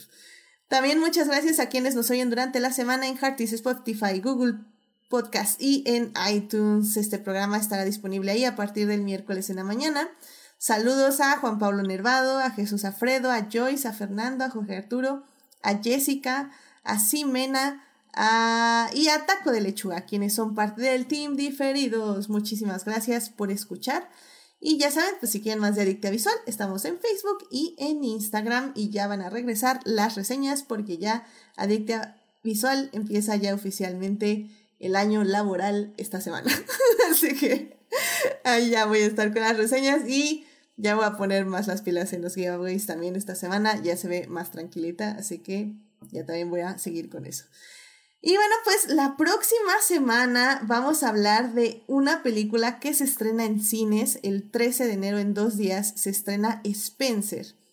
Esa película de Pablo Larín, si no mal recuerdo que se llama el director. Pero híjole, o sea, yo la vi hace como dos meses en medios alternativos y me voló la cabeza la verdad es que si no estuviera Omicron, iría al cine a verla, pero no voy a ir al cine. Pero bueno, eso no me detiene para decirles que está increíble y que si se quieren arriesgar a ir al cine, vayan a verla porque vale mucho la pena. Pero si no, está en medios alternativos. Y bueno, pues el próximo programa vamos a hablar de esta gran película que yo creo que sin duda alguna va a entrar a mi top 10 del próximo año. Así, así se los pongo. O sea, realmente me gustó muchísimo. Y pues ya, de eso vamos a hablar. Y dice Julián García, Hamilton siempre gana, efectivamente. Y, y solo no gana, porque la FIA tiene que romper su propio reglamento para detenerlo. Así que imagínate, imagínate la, la, el tremendo ser que es Luis Hamilton, que la FIA tiene que romper sus reglas para detener que siga ganando. Así que bueno, en fin, que tengan una muy linda semana, cuídense mucho, por favor, ahorita la situación está un poquito otra vez loca. Eh, nada más eso, síganse cuidando con calma y pues, pues ya, eso. Muchísimas gracias, Héctor. Melvin y Tania, cuídense mucho y pues nos estamos escuchando. Bye bye. Bye. Un gustazo. What, is the matter?